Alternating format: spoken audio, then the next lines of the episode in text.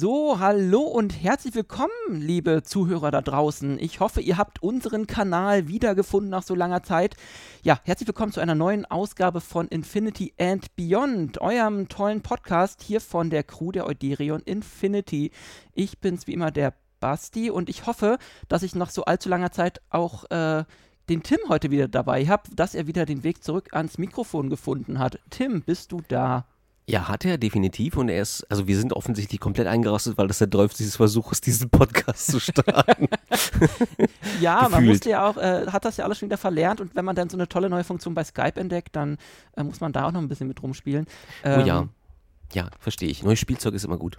Ja, Tim, wie ist es dir ergangen? Wir haben, keine Ahnung, seit, äh, war es dieses Jahr im Mai, haben wir, glaube ich, das letzte Mal miteinander gequatscht und seitdem ja. ist, äh, ist ein bisschen was passiert, habe ich so das Gefühl. Aber wie ja, ist, hatten, ist dir in der Zeit so ein bisschen ergangen? Wir hatten mit Sascha gesprochen das letzte Mal genau. und seitdem ist ja unheimlich viel passiert. Ja. Ähm, Gerade serientechnisch ist unheimlich viel also angesagt, also announced worden, wie man so schön sagt, also präsentiert worden. Es kommen neue Sachen. Wir haben Sachen gesehen, die, von denen wir damals nur am Rand gesprochen haben. Ja. Und ähm, der Versuch, das alles jetzt in diesen Podcast unterzubringen, muss scheitern. Deswegen, deswegen hört ihr heute, ja genau, deswegen lassen wir das. Ihr hört heute quasi einen scheiternden Podcast ähm, bei dem Versuch, alles ähm, seit Mai aufzuarbeiten. Und es kann nur schief gehen. Nee, deswegen, wie gesagt, äh, wir versuchen gar nicht zu scheitern, deswegen, weil das nämlich unmöglich ist, lassen wir das und beschränken uns auf das Wichtigste, nämlich uns. Ähm, auf das, was so ein bisschen bei der Euderium passiert ist. Wie gesagt, da ist ein Haufen passiert.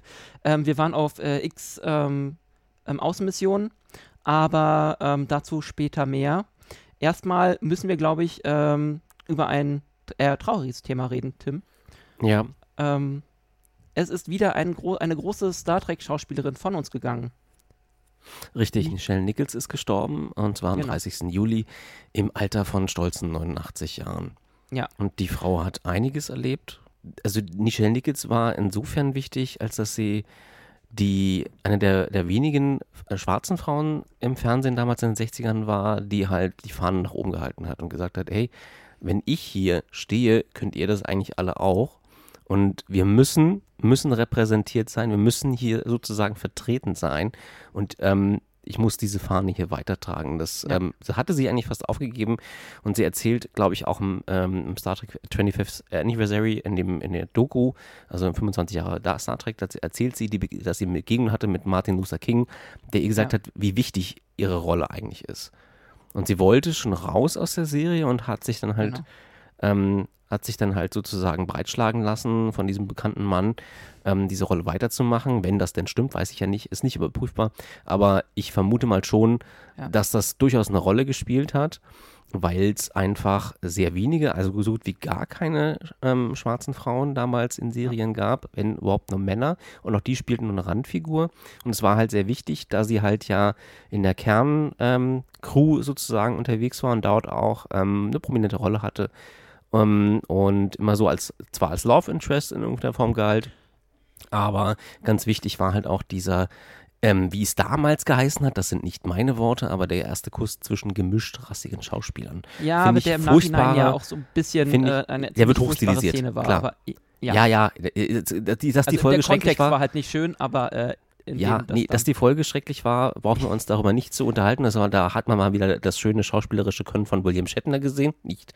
Ähm, aber war's? das war, der Kuss war halt trotzdem, äh, auch ja. äh, trotzdem, trotz der Umstände, ähm, sehr wichtig und mhm. hat für einiges an Aufsehen gesorgt. Ich meine, da sind Verantwortliche bei, wie hießen sie damals, CBS, ne?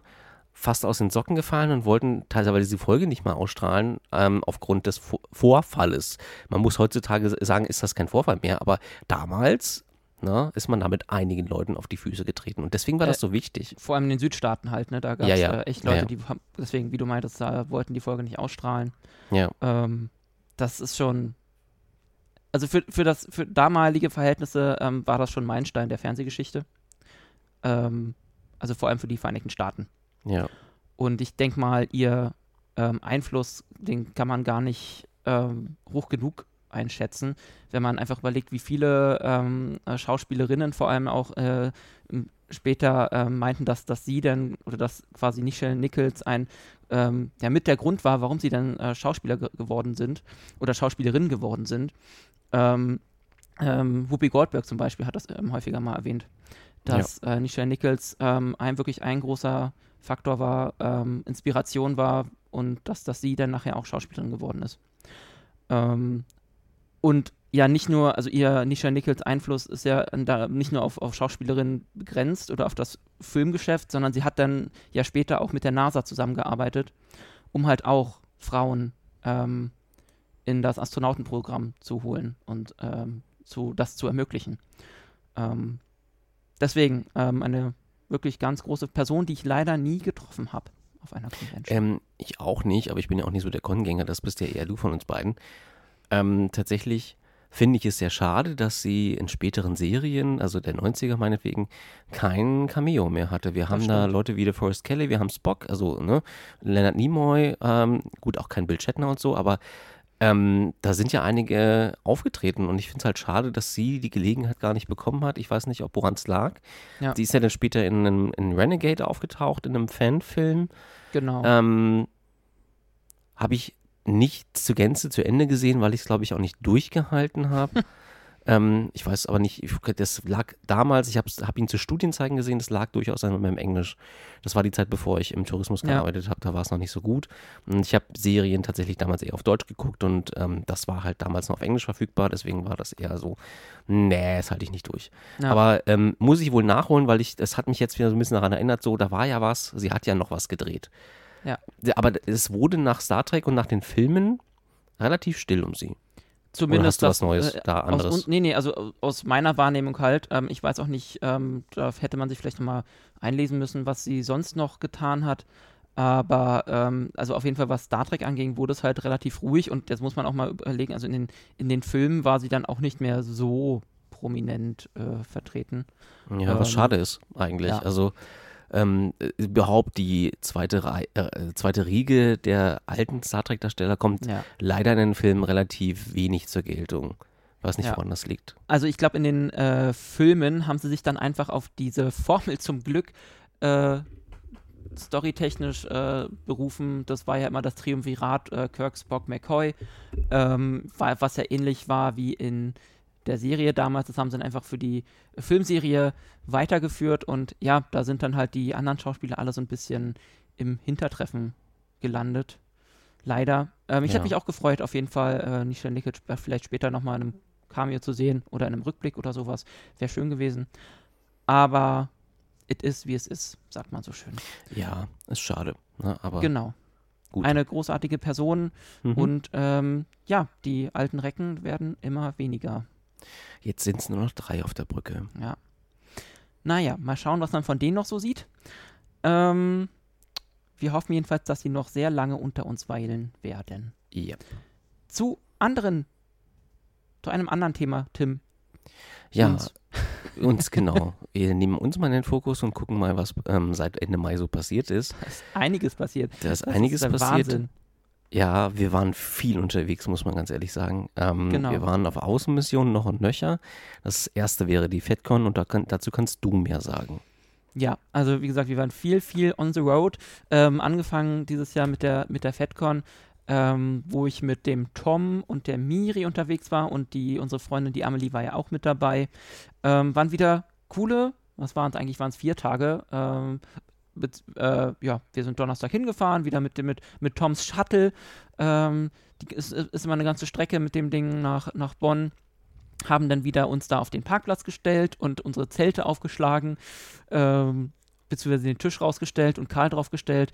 Ähm, was, was schon ganz cool war, weil wir war, kamen halt da an und ähm, ja, sind dann erstmal schön mit ähm, wie, wie, gesagt, am Donnerstag Nachmittag, Abend und da sind ja dann viele, viele auch schon da, viele Gäste und dann in dem im Maritimhotel und dann sind wir halt äh, einmal da vor dem Maritimhotel ähm, in, der, in der Einfahrt drumherum gefahren und dann schön mit äh, Fenster auf und ähm, Star Trek Musik an, nach dem Motto, die Euderion kommt, passt bloß auf und ähm, wa was halt ganz cool war, dann so die Reaktion zu erkennen, ähm, oder mitzubekommen, wenn auch äh, Dirk ähm, Bartholomew hinten steht in der Ecke, quasi der Con-Organisator, seine Lordschaft äh, ähm, und ähm, dann auch schon mal anfängt zu grinsen. Das war ganz cool. Ähm, wie gesagt, dann haben wir uns da hingestellt, ge, ge, ähm, angefangen äh, aufzubauen und ja, das, was, was ganz cool war, ähm, wir, wir, waren da keine paar Minuten und dann kamen schon äh, Leute, die man irgendwie auch mal äh, so auf, auf Conventions, anderen Conventions getroffen hat oder irgendwie online kennengelernt hat, ähm, um die Ecke und dann ist man sofort ins Gespräch gekommen. Ähm, unter anderem Frankie von der ähm, Trinity-Gruppe beziehungsweise Starfleet Legends. Ähm, war, was wieder ganz super war. Viele, viele andere Leute ähm, gleich zum, äh, ins Quatschen gekommen. Ja, und da haben wir so mal den ersten Abend da verbracht. Und am nächsten Morgen, ähm, ja, dann, dann kam sogar ähm, Björn Sülter vorbei, dann haben wir mit dem kleinen Kaffee vom Camper, vor unserem Sch äh, Camper, na, vom Shuttle getrunken, ein ähm, bisschen geschnackt. Ähm, Jens Dombeck war auch äh, an, bei der FedCon, der German Spock, auch, war, war auch super schön, ihn mal wieder zu sehen. Äh, ja, viele Leute und dann ähm, ja, ging es eigentlich dieses Mal bei uns, äh, wir hatten ja diesmal keinen eigenen Stand, das war ja im letzten Jahr der Fall, das hatten wir diesmal nicht. Diesmal haben wir uns auf die Stargäste gestürzt. Ähm, wir hatten uns ja alle diese Goldtickets geleistet, um da irgendwie ein bisschen Zeit zu sparen bei den ganzen Fotos und haben uns wirklich um äh, Fotos bemüht dieses Mal. Ich musste von oder gerade mal gucken, wie viele Gäste überhaupt da waren oder von wem man da eigentlich erwischt hat. Es waren halt wirklich die ganzen Niners waren da, Nana Visitor, ähm, ähm, Casey Biggs, äh, Max Rudenschik, der halt Rom gespielt hat, ähm, Vaughn Armstrong war da, der irgendwie mit am meisten ähm, Gastauftritte, was, was so Aliens äh, angeht, hat. Ähm, das ist schon Wahnsinn.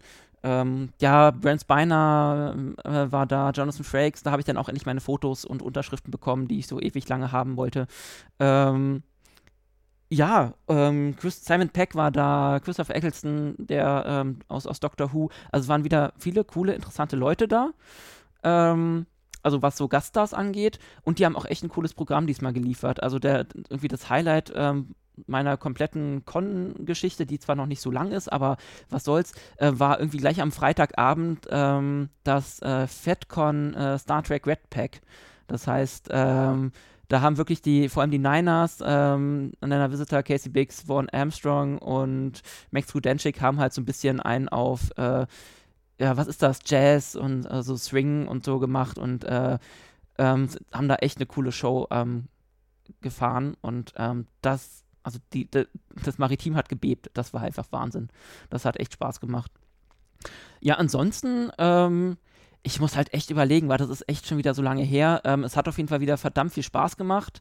Ähm, und wie auf jeder Con, du hast einfach null Zeit, mit Leuten ins Gespräch zu kommen. Du, du läufst halt dadurch durch, durch, ähm, die, durch die Gänge und dann siehst du jemanden, den du kennst und dann, dann quatscht du mal irgendwie, ja, hier, äh, lass mal kurz quatschen, fünf Minuten und dann, aber mehr Zeit hat man auch nicht, weil man muss irgendwie schon wieder weiter zum nächsten Ding ähm, und hetzt dann da durch und dann hat man halt auch mal bei Björn Sulter am Stand nochmal äh, vorbeigeguckt, da auch nochmal kurz gequatscht und Reinhard Prahl und ne, Thorsten Weich, wie sie alle heißen, die waren alle da, ein bisschen gequatscht.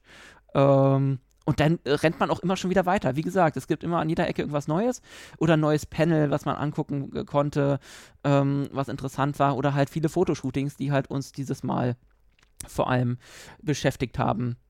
Ja, und dann waren dann irgendwann die drei Tage Con auch schon wieder wie im, im Fluge vorbei. Und dann äh, sind wir schon wieder nach Hause gejuckelt. Aber das klingt nach einem sehr aufreibenden Wochenende. Also es klingt nicht so, als hättet ihr eine Verschnaufspause bekommen. Äh, nee. Also das ist ja bei einer Convention. Ich weiß ja nicht, die meisten, die da hier zuhören, waren vielleicht schon mal da oder ähm, spielen vielleicht mit dem Gedanken, mal auf den Con zu gehen. Äh, macht das auf jeden Fall. Vor allem FedCon macht echt viel Spaß. Es ist ähm, doch ziemlich familiär, ähm, was man eigentlich gar nicht so äh, erstmal für möglich hält. Aber ähm, du siehst halt jedes Jahr wieder dieselben Leute oder äh, ein paar neue sind dabei und dann siehst du halt alte Freunde, die du das Jahr über nicht siehst und kommst sofort ins Gespräch und ist eine super entspannte Atmosphäre, ähm, halt auch, weil die Gäste ja auch, die Stargäste im selben Hotel ähm, wohnen und dann sich ab und zu mal äh, blicken lassen. Ähm, ja, wie gesagt, das ähm, aufreibend ja, ähm, ich, deswegen nehme ich mir auch nach einer Convention immer noch mal zwei, drei äh, Puffer-Urlaubstage, weil du brauchst nach einer Convention erstmal ein bisschen Zeit, um auszuschlafen und runterzukommen. Aber das macht einfach, so ein, so ein Con-Wochenende macht einfach immer mega viel Spaß.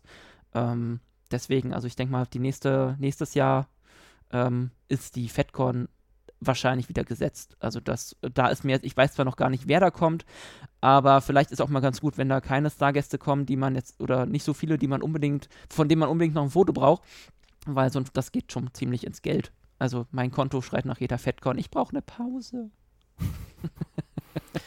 ja, wir werden sehen, also wie sich die FedCon ähm, entwickelt, beziehungsweise was, wie es nächstes Jahr aussieht, denn wir sprechen nachher noch über eine, einige andere Entwicklungen, mhm. die das vielleicht so ein bisschen befeuern könnten, dass die FedCon da so ein bisschen hervorsticht. Aber gut, dazu kommen wir gleich. Ähm, genau. Wir bleiben noch so ein bisschen bei Dirty News, also es war ja nicht die einzige Außenmission. Wir waren ja auch in, auf Rügen und haben dort mit der Crew ja. zusammen Urlaub gemacht. Da ist jetzt nichts Großartiges passiert. Karl, ja, der war mit dabei. Karl war ich. immer, ja. Karl ist ja eigentlich immer mit dabei. Karl, und ja, die Ach. Crew hat Rügen quasi unsicher gemacht und äh, überall kleben jetzt nein, Nein in, der, in, der, in, der, Politik heißt es doch immer, wir haben uns in Klausur begeben und Richtig, dann, äh, genau. an wichtigen Themen gearbeitet, vor allem an der lokalen. Ja, ja, ja? findet merkwürdigerweise immer an Orten statt, wo man eigentlich Urlaub macht. Ja, und äh, wir haben auf jeden Fall, haben wir, ich glaube, wir haben ein bisschen am Film gearbeitet, an unserem aktuellen. Ja, also wir haben uns zumindest zusammengesetzt, äh, gebrainstormt, Ideen ausgetauscht und ähm, geguckt, wie wir gewisse Dinge vielleicht ändern, beziehungsweise ähm, wie wir gewisse Dinge planen, vielmehr. Ja. Fand ich auf jeden Fall eine äh, super schöne Sache, auch mal mit den Leuten so unterwegs zu sein, außerhalb von ja, eigentlich Star Trek-Terminen oder drehtechnisch oder äh, Fangeschichten, sondern auch mal so ein bisschen entspannter unterwegs zu sein und auch mal ein bisschen so Freizeit miteinander zu verbringen.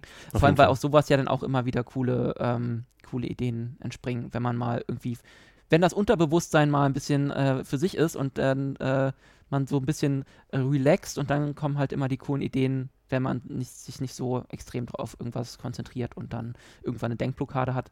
Manchmal ja, zumal man sie dann so aus der, ja, ja, Zumal man sie dann auch gleich austauschen kann und sagen kann, hey, was hältst du denn davon, wenn wir das so und so machen, beziehungsweise ich habe folgende Idee, wollen wir, wollen wir das so machen? Oder dann, äh, hier, ähm, was hast du dir dabei gedacht? Äh, Frechheit, genau. Also dann kann man das halt direkt ansprechen. Das ist halt schon von Vorteil. Ja, Nee, ich fand es wieder äh, sehr schön, vor allem dann auch mal wieder äh, schön Dampflok zu fahren auf Rügen, was man halt immer so mhm. machen muss, Rasender äh, wenn, wenn, man da ist oder mal ein bisschen die Landschaft sich anguckt.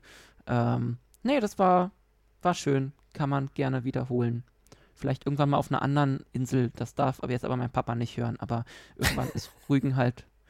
Ich weiß gar nicht, ob er diesem Podcast lauscht. Na, ich hoffe. Also eigentlich äh, sollte er das als, äh, ja, egal. Ähm, nee, war auf jeden Fall super schön und äh, jederzeit gerne wieder. Dann kam auch schon bald ein neues Event, Tim. Ja, die Vision hat uns eingeladen, nach Münster zu kommen, um ja. dort in der Stadthalle von, äh, wie hieß der Ort?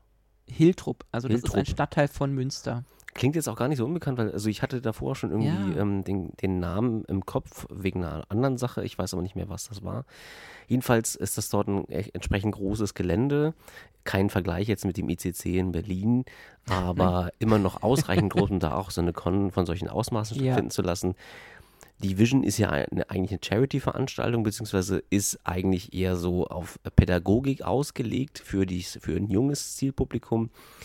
Ähm, da versucht man anhand von sogenannten Außenmissionen dann den Leuten Biologie, also den Leuten, den Kindern Biologie, ähm, Geologie und andere Naturwissenschaften beizubringen. Das Geologie ist eigentlich so. Ist keine Wissenschaft. Ja, wir sind jetzt aber nicht das falsches Franchise, so eindeutig. Und was wäre, was wäre Star Trek ohne Geologie? Also ohne Gesteinsproben würden die gar nicht weit kommen. Ja, Egal. Vor allem Steine sind wichtig, um sich äh, zu heizen oder um zu wärmen in der Nacht, wenn man den mit einem Phaser zum Glühen geschossen Gerade hat. Gerade in diesen Zeiten. Ähm, so. Ja. Dieser Ausrutscher. Ähm, genau. Ähm, ja, wir, haben, waren, wir waren dort äh, wieder mit dem Camper unterwegs, also ihr vor allem. Wir haben uns ein Hotel in Emstetten, glaube ich, gemietet. Das, ähm, das lag uns leider. Nee, nicht das ganze Hotel, das wäre schön. Dann hätten wir nämlich Ruhe gehabt. Äh, nebenan war ein Restaurant. Und ähm, das hat man eigentlich nicht gehört, aber die Straße war zu hören. Obwohl es nur eine zweispurige war, es war halt aber so eine wichtige Straße, dass da sämtliche Laster und LKWs lang mussten und wir das halt immer mitbekommen haben. Die Betten waren zweifelsohne gemütlich, aber ist jetzt auch völlig irrelevant. Wir sollten über den Event an sich reden. ja. Der wurde halt von Leuten organisiert, die sowas vorher noch nicht gemacht haben. Und ja, das hat man sicherlich in irgendeiner Form gemerkt und es hat nicht alles gepasst. Manchmal hat die Orga nicht gepasst.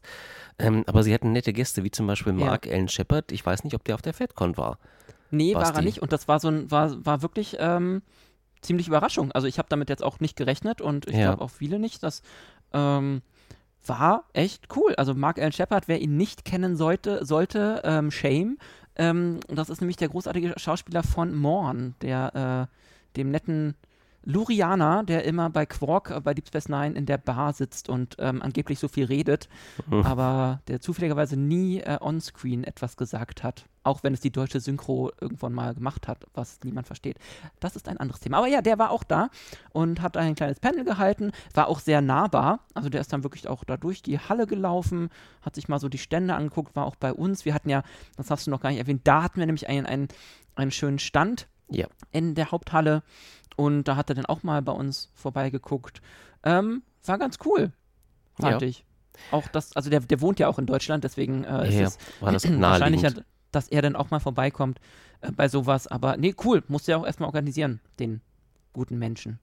Ihr werdet euch jetzt fragen, was wir da gemacht haben auf dem Stand. Also wir hatten einen Greenscreen aufgebaut und ähm, sechs vorgerenderte Hintergründe standen zur Verfügung, damit sich Leute kostenlos dahinstellen könnten mit ihren Kostümchen ähm, und ihren Uniformen und da Fotos ähm, schießen konnten. Die haben wir dann per Mail verschickt. Das war eigentlich, das wurde auch sehr, sehr gern Super. genommen. Ja, ähm, also bei uns ganz viele Leute. Viel ja. Ganz viele Leute waren da und haben dann auch Fotos gemacht, ähm, die wir ja mit Bastis relativ professioneller Kamera gemacht haben. Also ich nicht, weil ich darf nicht. Ähm, das hat dann immer wer anders gemacht. Und ich, und ich habe auf den Zwerg aufgepasst. Der lief dann da auch rum und hat Bekanntschaft mit einem sehr pinken R2D2 gemacht. Also das heißt, Star Wars ja. war da sehr über, also war der übermäßig repräsentiert, obwohl die ja. Vision ja ihren ähm, Verein ist, der sich auf Star Trek Star bezieht. Trek lastig, äh, eine Star Trek äh, Gruppe eigentlich. Das ja. fand ich jetzt wirklich auch ein bisschen, also es gibt ja auch ein, ein, ein Video, was das alles so ein bisschen zusammenfasst. Ein schönes Musikvideo haben sie dann im Nachhinein erstellt von ähm, der Veranstaltung, so mit auch mit Cos viel, viel Cosplay und so. Aber das war auch sehr Star Wars-lastig. Und ähm, auch was so die Fangruppen angeht, ähm, war da so, also so viel Star Trek war da nicht. Also ich glaube, wir waren die einzige große Gruppe mit Stand und dann hat man halt ähm, so ein paar Leute gesehen, so von ähm, direkt in der Oldenburg, ähm, da waren ja. viele da, so halt aus der Gegend, was aber auch cool war, weil äh, die dann mal direkt zu treffen ähm, und auch mal so live und in Farbe mit denen quatschen zu können und nicht ähm, quasi in Anführ Anführungsstrichen nur über ähm, gewisse Facebook-Gruppen oder ähm, halt wirklich online, sondern wirklich die Leute mal ja, live zu sehen und da vor Ort ein bisschen mit den Leuten quatschen zu können. Das war ganz cool. Aber ja, ein bisschen mehr Star Trek hätte es äh, gerne vertragen können, finde ich. Ich glaube allerdings, dass man den Veranstaltern da wenig Vorwurf machen kann. Also wir hatten ja schon mal mit der Lorelei gesprochen ähm, und bei allen Gesprächen, die wir mit anderen Fangruppen geführt haben, fiel mir immer wieder auf, wie wenig vernetzt die Gruppen untereinander sind. Und ich glaube, Teilweise, das ist einfach ja. schwierig. Ich glaube, nicht mal, also nicht mal die Starfleet Legends Leute waren da. Ja. Ähm, ich weiß nicht, ob die nicht eingeladen wurden, aber ich glaube, die, also die, die Gruppen untereinander ähm, sind sich nicht bekannt. In, zum großen, äh, Oder, zum großen also Teil. Also man, ja, wobei, also bei den Oldenburgern und so, man weiß halt, dass sie existieren, aber dann ist da halt auch nicht, nicht viel äh, untereinander wahrscheinlich. Mhm. Ähm, ja, also was deswegen bekannt, ja, aber kennen ist dann nochmal was anderes. Ähm, dieser direkte Kontakt fehlt halt. Ja. Und ähm, das, das wäre halt der Punkt, äh, den ich auch noch ansprechen wollte, dass wir, dass es ganz cool war, dass wir halt da waren, ähm, um halt auch mal so aus unserer Berlin-Brandenburger Einfl Einflusssphäre ähm, rauszukommen ja. und halt auch mal vor Ort ähm, in, in Westdeutschland äh, schön, schön Kontakte zu äh, knüpfen, halt auch mit Leuten, die man, wie gesagt, ähm, sonst nur aus dem Internet kennt und äh, mal so mit denen geschrieben hat, wenn überhaupt, ähm, und dann auch mal mit denen quatschen kann. Und das ja. war halt ganz schön, vor allem wenn du halt dann auch mal so die Reaktion mitbekommst. Also auch wenn, wenn dann die Leute erstmal sich massenhaft bei uns fotografieren lassen, was echt cool war. Ähm, ich werde auch mal ein paar von den Fotos ähm, dann hier in die Shownotes äh, posten. Das ist echt ganz gut angekommen. Ja, vor allem ist das schön, wenn man die, die Fotos dann später auch überall im Internet findet. Ach, guck mal, das war von uns. ähm, nee, aber auch so die Reaktion, wie wenn, wenn die Leute an unserem Stand sind und dann sich Karl angucken. Oder wir hatten ja auch unser, hatten ja auch einen Fernseher dabei, wo wir dann unsere Fanfilme haben laufen lassen. Ähm, und wenn die Leute dann zu uns kommen und meinen, ey, guck mal, bei euch äh, sehen die Fanfilme wirklich und oder, oder auch wenn sie die schon kennen und meinen, die, ey, eure Fanfilme, die, die fühlen sich auch noch an wie Star Trek und dann ähm, ist das schon ein großes Lob, finde ich. Und dann kriegt man halt nochmal das direkte Feedback. Ja, ich hatte da ein sehr nettes Gespräch mit einer jungen Dame, die teilweise mitsprechen konnte. Und das fand ich, also da, da, dachte ich so, boah, okay, das hatte ich so noch nicht. Da habe ich echt Gänsehaut bekommen. Das die war, hat das Filme war mitgesprochen. Na, nein, also im Sinne von, ähm, sie konnte sie nachsprechen, weil sie sie so oft gesehen hatte. Und sie konnte Ui. die Szenen, Szenen sozusagen nochmal Revue passieren lassen im Gespräch. Und das fand ich, das fand ich stark. Also es war wirklich, das war, das war irgendwie ein schöner Moment so, dass du Leute triffst, die das mögen, was du tust. Sozusagen. Ja. Hier nochmal ein Shoutout an die junge Dame, die, mit der ich gesprochen habe. Du weißt, dass du gemeint bist, wenn du das hier hörst. Ähm, war insofern schön, als dass man irgendwie einfach sieht, okay, man macht irgendwas richtig. Ja. Aber sonst hast du ja, also es, es schreibt ja, schreiben zwar Leute drunter, aber das sind ja namenlose Gesichter in irgendeiner Eben. Form. Und dann hast du halt mal die Gelegenheit, auch mal ein bisschen nachzuhaken und ähm, zu gucken, okay, ähm, wie kommt denn das an? Und wenn dann halt so positiv berichtet wird, dann nimmt man das auf jeden Fall mit. So nimmt man gerne mit. Vor allem weißt du dann, okay, das, was wir hier machen, macht irgendwie wirklich in Anführungsstrichen Sinn, beziehungsweise ja. das motiviert dann halt weiterzumachen und ja. äh, sich dann wieder in die nächsten Filme zu stürzen. Ja, nee, das, das war ganz schön. Und ja. alles in allem war das so an sich wirklich eigentlich auch ein schönes Event, weil ähm, es war halt auch sehr kinderfreundlich. Ähm, das wurde ja auch für Kinder gesammelt da, ähm, mhm. charity-mäßig. Und also für uns war es eigentlich ganz schön. Also wie gesagt, dieses, ähm, was ich vorhin meinte, direktes Feedback bekommen, mal von Leuten, die man nicht un un unmittelbar in der Umgebung hat. Ja. Und ähm, einfach mal aus Berlin-Brandenburg rauskommen. Also gerne. Genau. Also so, so eine Events können wir gerne ähm, häufiger machen. Also beziehungsweise die, die deutsche Fanlandschaft bräuchte so eine Events wahrscheinlich ein bisschen mehr. Ja, und wir werden nachher erfahren, warum. Aber dazu äh, später. Äh, ja, naja, wie gesagt, es gibt ja ähm, diese großen Cons wie FedCon, wo mhm es geht geht's um die Stars und um Neues und ist halt auch ein bisschen familiärer, klar, aber mhm. ähm, diese kleinen Kon äh, Events und Conventions wie diese hier oder wie früher die ähm, DedalusCon, ja. ähm, anno dazu mal, ähm, die sind halt wirklich so von Fans für Fans ähm, als cooles Networking-Event.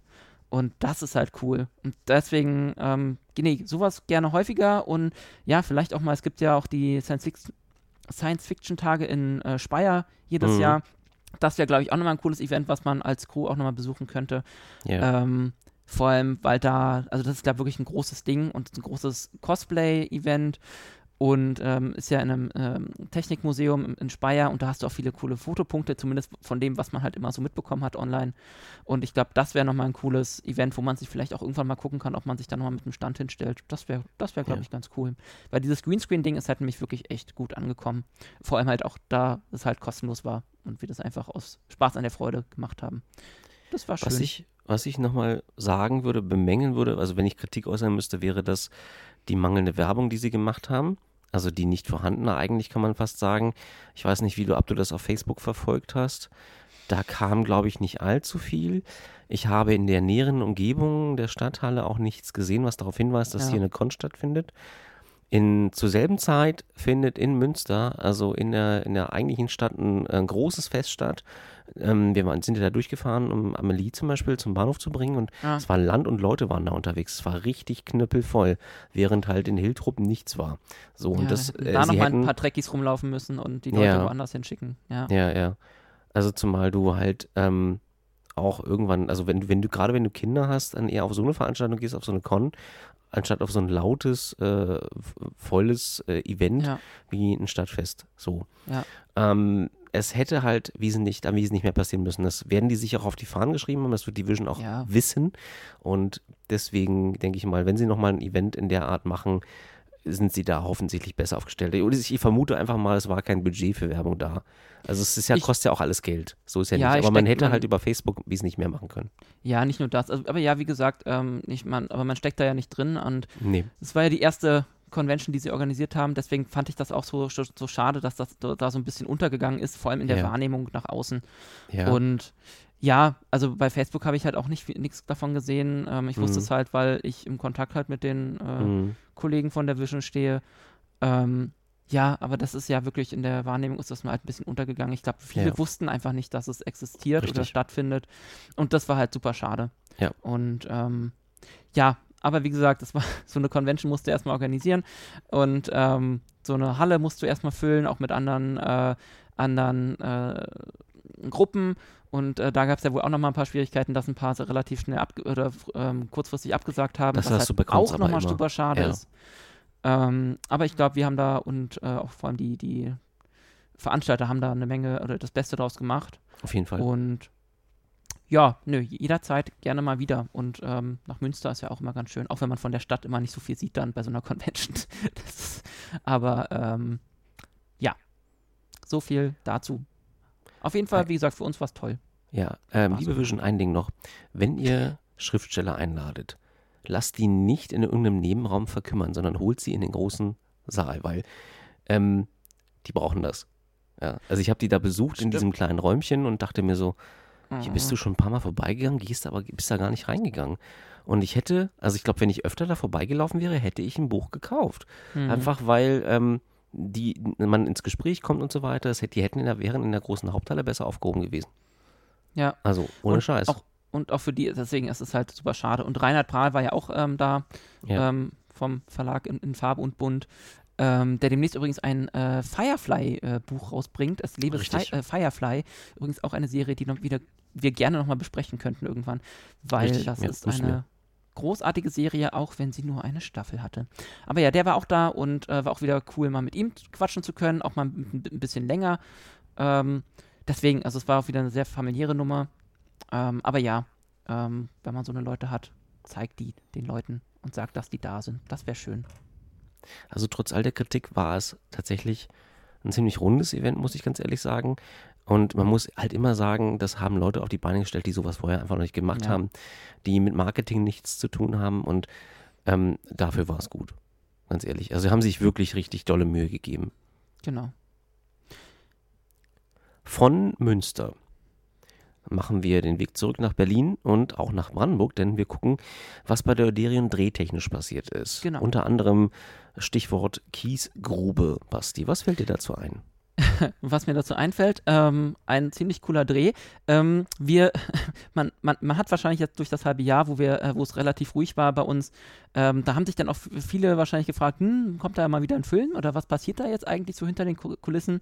Und ja, es kommt ein neuer Film. Wir sind auch äh, fleißig ähm, daran zu da, äh, dabei zu arbeiten, beziehungsweise haben jetzt auch schon ein bisschen was gemacht. Ende Mai, also kurz nachdem ihr unseren letzten Podcast hören durftet, ähm, haben wir nämlich unsere erste Szene gedreht, Tim, in der Kiesgrube in Berlin-Grunewald. Und es war Richtig. gut, dass wir das damals gedreht haben, ja. denn ähm, ja, jetzt kommt man, kommt man inzwischen wieder in den Grunewald oder nicht? Da gab es ja ein bisschen äh, Probleme bei uns in Berlin.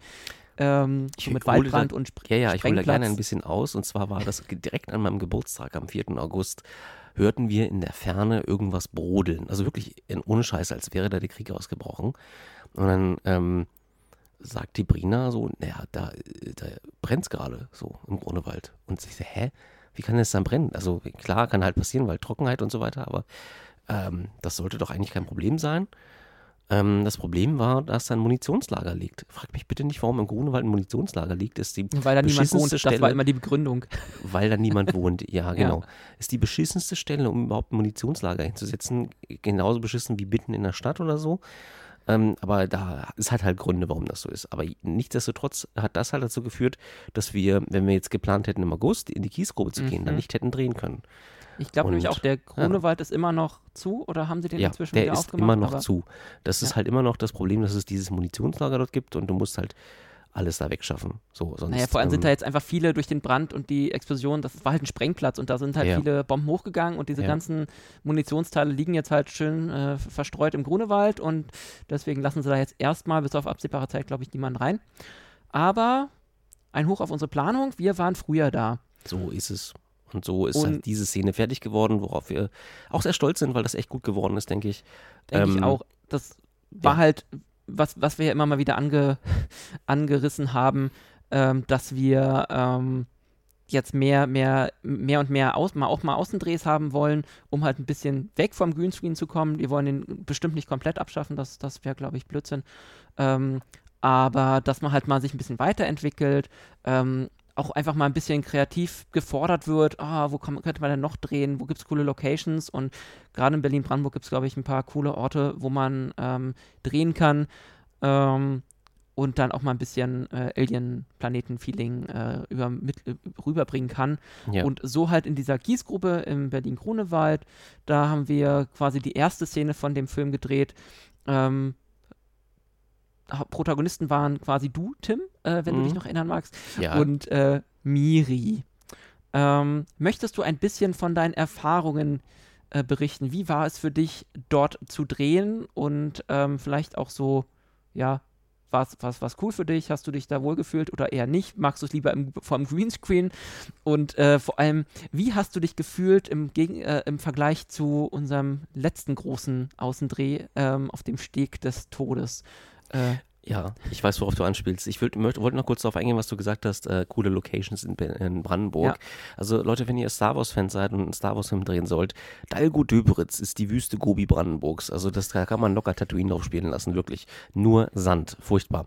Ähm, nicht, hoffentlich sind jetzt die Leute aus Dalgo-Döberitz nicht offended, wenn die das hören, aber ähm, ja, es war, ich, wir sind da mal durchgestiefelt, es war einfach grauenhaft, der Sand, der sich da an den Beinen bzw. in den Füßen sammelte. Aber zurück zu deiner Frage, zu deiner Haupt Hauptfrage.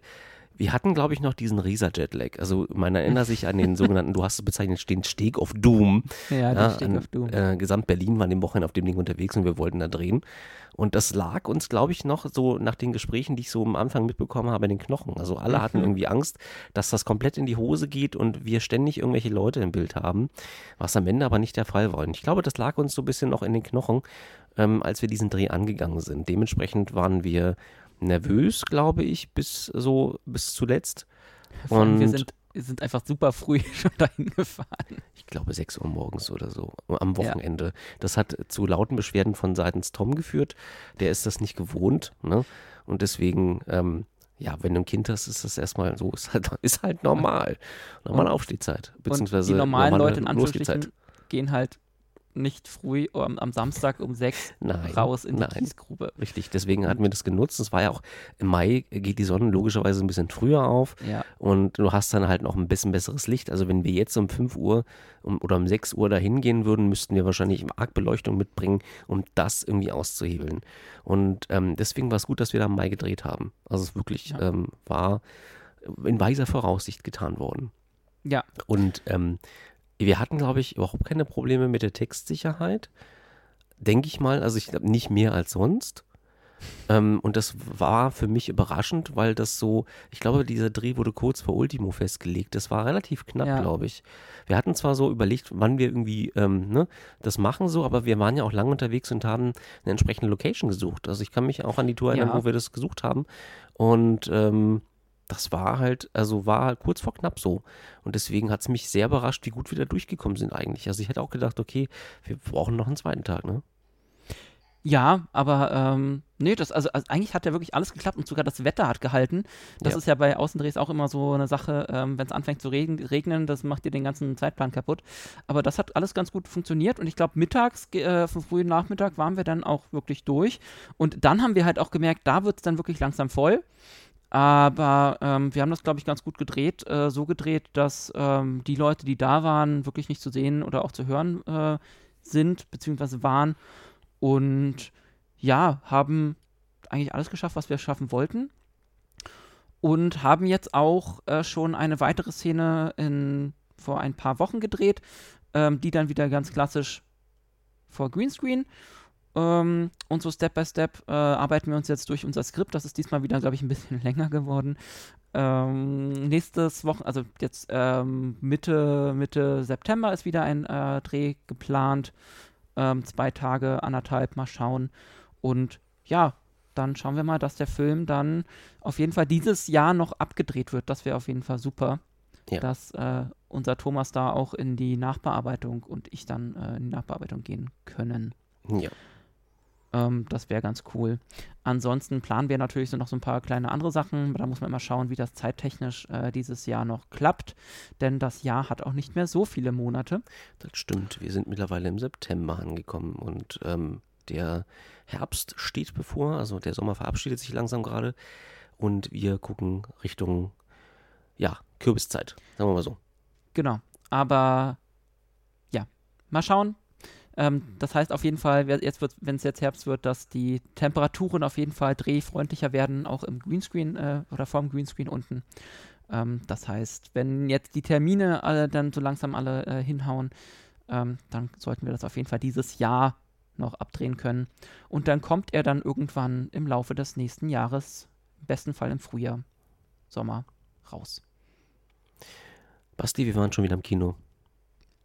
Was heißt schon wieder? Ähm, das war. lang, lang ist wo, wobei, nee, so, bei mir so, so lange war es gar nicht her, weil ähm, ich habe erst hab vor zwei Wochen erst äh, äh, die Känguru-Chroniken geguckt. Da schau äh, Nee, die Känguru-Verschwörung, ja. Genau. Chroniken Übrigens, war der erste. Genau, übrigens sehr, sehr zu empfehlen. Sie fahren auf eine ähm, Verschwörungskonvention und mehr sage ich dazu nicht. Ach, schön. Ja. Wer, wer es nicht kennt, äh, hört euch die äh, Känguru-Chroniken an, die Bücher, ähm, die Hörbücher und geht, geht, ins Kino. Aber das haben wir ja, beide nicht göttlich. zusammen gesehen. Richtig, wir haben zusammen tatsächlich einen sehr alten Film gesehen, der vor 40 Jahren das Licht der Kinoseele erblickte. Und zwar handelt es sich hier um Star Trek 2, Zorn des Khan. Und den habe ich zuletzt tatsächlich 2017 gesehen. Und zwar war das oh. ein Guckversuch, weil meine Frau sollte den auch sehen. Und ich glaube, wir mussten nach der Hälfte ausmachen, weil sie sagt, ist der alt. So, also es war der. Also Meinte sie Shetner, halt Montalbahn oder den Film? Alle. ähm, für sie war der, glaube ich, einfach schlecht gealtert. Also ich, ich kenne den ja schon und also ihr habt den etliche Male gesehen. Ja. Ich will das jetzt hier nicht aufzählen, wie oft so, weil ich das selber nicht mehr weiß, aber ähm, sie konnte mit den Schauwerten, die der Film bot, glaube ich, nicht viel anfangen. Einfach weil man den Kulissen natürlich die Zeit ansah, in der das gedreht ja. worden ist, aber ich persönlich finde das nicht schlimm. Wir haben uns jetzt also diesen Film angeguckt, den Director's Cut, und ich muss sagen, die neuen Szenen, die fallen natürlich raus so ein bisschen für mich, weil sie neu synchronisiert worden sind. Man merkt das halt immer so, dass, okay, jetzt habe ich hier eine neue Szene. Ähm, es gibt andere Filme, wo das halt nicht das Problem ist, weil die Sprecher noch äh, leben. Und äh, bei einem 40 Jahre alten Film ist die Wahrscheinlichkeit sehr hoch, dass die Synchronsprecher von damals nicht mehr der, am, am Leben sind, leider. Und ja du hast halt immer das Gefühl gehabt, dass diese Szenen zusätzlich wie aufgesetzt wirken und den Film auch in die Länge gezogen haben, weswegen sie zu Recht aus dem Film rausgeflogen sind. Und ich kann nur jeden warnen, sich Was? den Director's Cut ähm, tatsächlich anzugucken. Also ich fand persönlich, ich hätte diese Szenen nicht gebraucht. Also, also vielleicht würdest du das nochmal anders, das müsste man mal den Vergleich machen, dass man sich den mal im, im Originalton anguckt weil es ist jetzt natürlich für uns, glaube ich, ähm, so, dass, dass diese neuen Szenen extra halt raus oder, oder auffallen, weil wir sie in Synchro-Fassung gesehen haben und dann einfach, ja, wenn dann plötzlich mitten im Satz der Sprecher wechselt, dann reißt das einen natürlich raus. Ähm, das, finde ich, ähm, hat ein bisschen rausgerissen, ähm, beziehungsweise dann, ja, im, im Flow einfach gestört, im, im, im, den, sich den anzugucken. Ja. Ansonsten, ähm, fand ich das schon ganz schön. Also es gibt so ein paar, also die, die ganzen Szenen, ähm, die da reingekommen sind, das waren vor allem Szenen, die man sonst so in, im Bonusmaterial gesehen hat, als äh, ja, Szenen, die, die rausgefallen sind. Ähm, das heißt, so ein bisschen mehr um, um Scottys, äh, was war es, Neffe oder so, der da jetzt irgendwie auch als Kadett auf dem, auf dem Schiff äh, dient, auf der Enterprise. Und das ist das Einzige, was ich positiv damit rausgenommen habe, dass ich das jetzt weiß. So, weil das vorher um, ohne die Szenen gar nicht, also dass man das hat, ja. hat man gar nicht mitbekommen, dass die in verwandtschaftlichen Verhältnissen zueinander stehen. Genau, das hat man vorher nie, nie, nie gewusst und jetzt ähm, bringt das nochmal so ein bisschen mehr Tiefe. Du hattest während des Films erwähnt, Kirk hat's verkackt. Und ich könnte mir keinen Reim noch machen, was du damit meinst. Meinst du jetzt inhaltlich, dass er sozusagen gegen Khan versagt hat oder ähm, meinst du das also, auf einer anderen Ebene? Nein, nein, das, ich, ich meinte nur, Kirk hat es in dem Film einfach total verkackt, weil. Das sagt ähm, er auch selber so. Ähm, die Hosen haben sie uns runtergezogen. Ja, so. und das, obwohl er darauf hingewiesen wurde. Nein, es geht, geht, um die Szene, wo sie zum ersten Mal die Reliant äh, anfliegen yeah. und ähm, ähm, sie eigentlich schon irgendwie merken, irgendwas stimmt nicht und äh, die Reliant antwortet nicht. Und dann zitiert ja sogar äh, Savick noch die äh, Dienstvorschriften nach dem Motto, äh, wenn keine Kommunikation hergestellt werden darf, müssen äh, irgendwie Schilder aktiviert werden und so und äh, Gegenmaßnahmen schon mal vorbereitet werden. Und Hat er nicht gemacht. Kirk ignoriert das und äh, guckt ja. sie nochmal blöde an, dass sie das überhaupt so erwähnt hat, beziehungsweise Spock guckt sie auch noch äh, irgendwie, glaube ich, so ein bisschen blöd an. Mhm. Und im nächsten Moment, ähm, irgendwann merken sie dann, oh, sie aktivieren die Waffen und dann kriegen sie natürlich ihre Schilde nicht mehr hoch. Und ähm, deswegen, dieser Film wäre einfach mal um die Hälfte kürzer, hätte, hätte Kirk einfach die ähm, Schilde aktiviert, rechtzeitig, so wie es im, in den Vorschriften steht. Richtig, ja, ja. Aber, also, Aber davon, ja? Ich die Szene macht jetzt, glaube ich, auch mehr Sinn, weil er dann nachher sagt, wir müssen lernen, wie was auf einem Raumschiff funktioniert. Und er meint damit, glaube ich, auch sich selbst, dass hin und wieder diese Vorschriften ja auch da sind, um die Leute zu schützen. So ein bisschen. Und oh, das ist mir leider. Tage. leider zu kurz gekommen, fand ich. Das ist das einzige, also eine der wenigen positiven Sachen, die mir der Director's Cut gegeben hat, dass ich diese Szene jetzt irgendwie in einen besseren, besseren Kontext setzen kann. Aber war die neu? Die war nicht Weiß neu. ich nicht. Oder ich habe nee, nicht nee. aufgepasst in all der war, Zeit, in der ich die Filme so. gesehen habe. Die war immer schon so. Nee. Deswegen, Kirk hat schon seit jeher verkackt.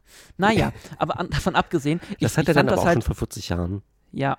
Nee, aber ich fand vor allem ähm, ähm, schön, weil ich, ich hatte den Film ja vorher auch noch nie auf der großen Leinwand gesehen. Ich auch nicht. Und ähm, das fand ich halt schön, mal diesen, diesen Film wirklich wirken zu lassen auf dem großen Screen, ja. ähm, in Kinoatmosphäre. Mhm. Und was, was einfach interessant ist, ähm, du erkennst auf einmal, was hinten auf den auf irgendwelchen Schildern steht. Total geil. Ja, und so, ähm, auf der Grissom, Grissom ja. ähm, hab, ist mir sofort aufgefallen, was mir irgendwie seit x Jahren nie aufgefallen ist, ähm, dass dann Schild steht, bitte äh, Rauchen jederzeit auf der Brücke verboten. Das heißt, auch im, 23., auch im 23. Jahrhundert äh, rauchen die Filter nicht. Noch. genau. Ähm, vor allem, ich würde mich mal, mich, mich würde mal interessieren, wo, wo sie ihre Raucherecken haben auf dem Schiff. Haben die auch so eine kleinen Container wie auf, bei der Deutschen Bahn auf den auf, diese Glaskästen? So, so, Kreise, so, wo, wo sich die Leute so reinstellen. Gehege, so eine Gehege für Raucher. Genau. Ja, nee, sowas ist halt schön, dass man da mal ein bisschen ja. genauer äh, sieht, ähm, was da alles noch so im Hintergrund passiert. Ähm, nee, Basti. wie gesagt, also mir, also ich finde den Film immer noch großartig und hat, hat mir äh, super, super gefallen. Ja. Und wie gesagt, mal dieses Kino-Feeling ist. Ähm, Auf jeden Fall, das ist unbezahlbar. Ja. Und das ich, sollten sie einfach häufiger machen, mit, äh, auch mit den anderen Filmen, die mal ein bisschen ja. häufiger zeigen. Ja. Ich habe tatsächlich die perfekte Überleitung zu unserem nächsten Thema, denn ähm, den Tra Trailer, den wir gleich besprechen werden, hast du dir das, hast du dir die Sterne im Intro genauer angeguckt? Das kam mir wahnsinnig bekannt vor, jetzt wo wir den auf der großen Leinwand im Kino gesehen haben. Also die Sterne, die im Lorelei-Teaser zum Film ja. Monster drin sind am Anfang, das ist aus Star Trek 2 Zorn des Khan ich saß im Kino, habe den Trailer jetzt wieder gesehen, also den Trailer zu Lorelei, ja. zu einem, zum, zum, zum Film Monster und dachte so, das kennst du doch, die Sterne kennst du doch, diese Sequenz kennst du doch, das ist doch Star Trek 2 Zorneskan. Ach, echt? Ja.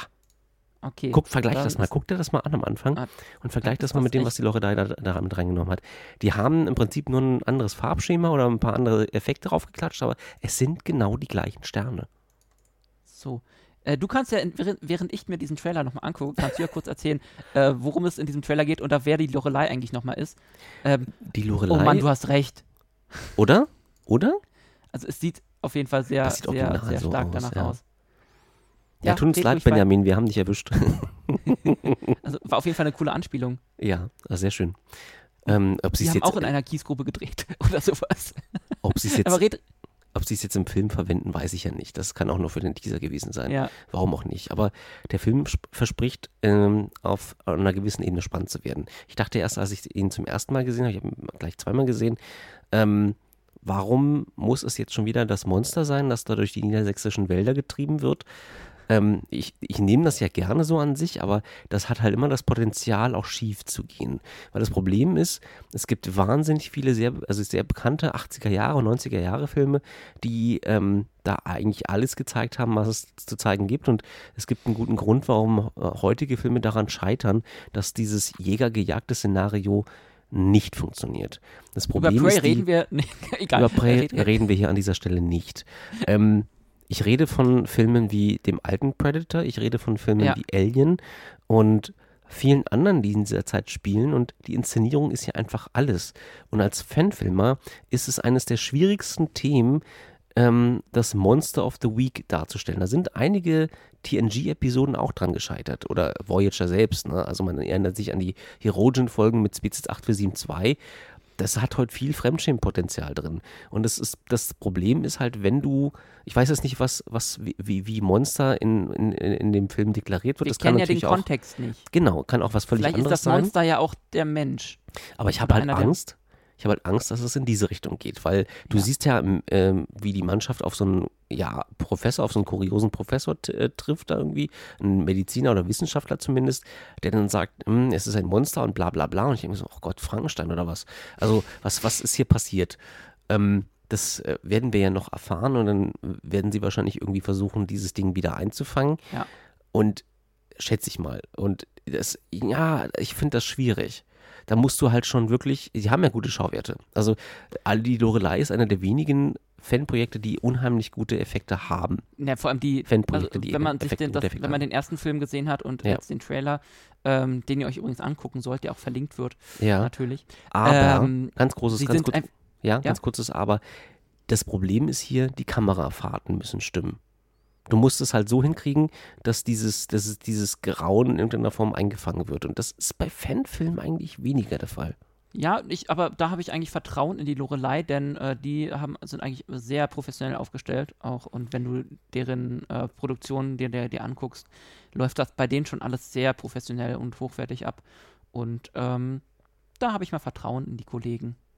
Ja, ich sage ja nur, dass es Voyager zum Beispiel nicht hinbekommen hat. Also bei, so, bei solchen Episoden. Ja. Bei mir, also ich hatte nie, als ich das zum ersten Mal gesehen habe, hatte ich nie das Gefühl, ich muss jetzt Angst haben oder so oder ähm, denen könnte irgendwas passieren. Ich meine, das liegt sicherlich auch im, Kerngedanken, dass der Crew halt irgendwie, dass das halt so eine, so eine Weekly-Episode ist, nie irgendwas passiert. Ähm, aber. Äh, es sei denn, du wirst rausgeschrieben.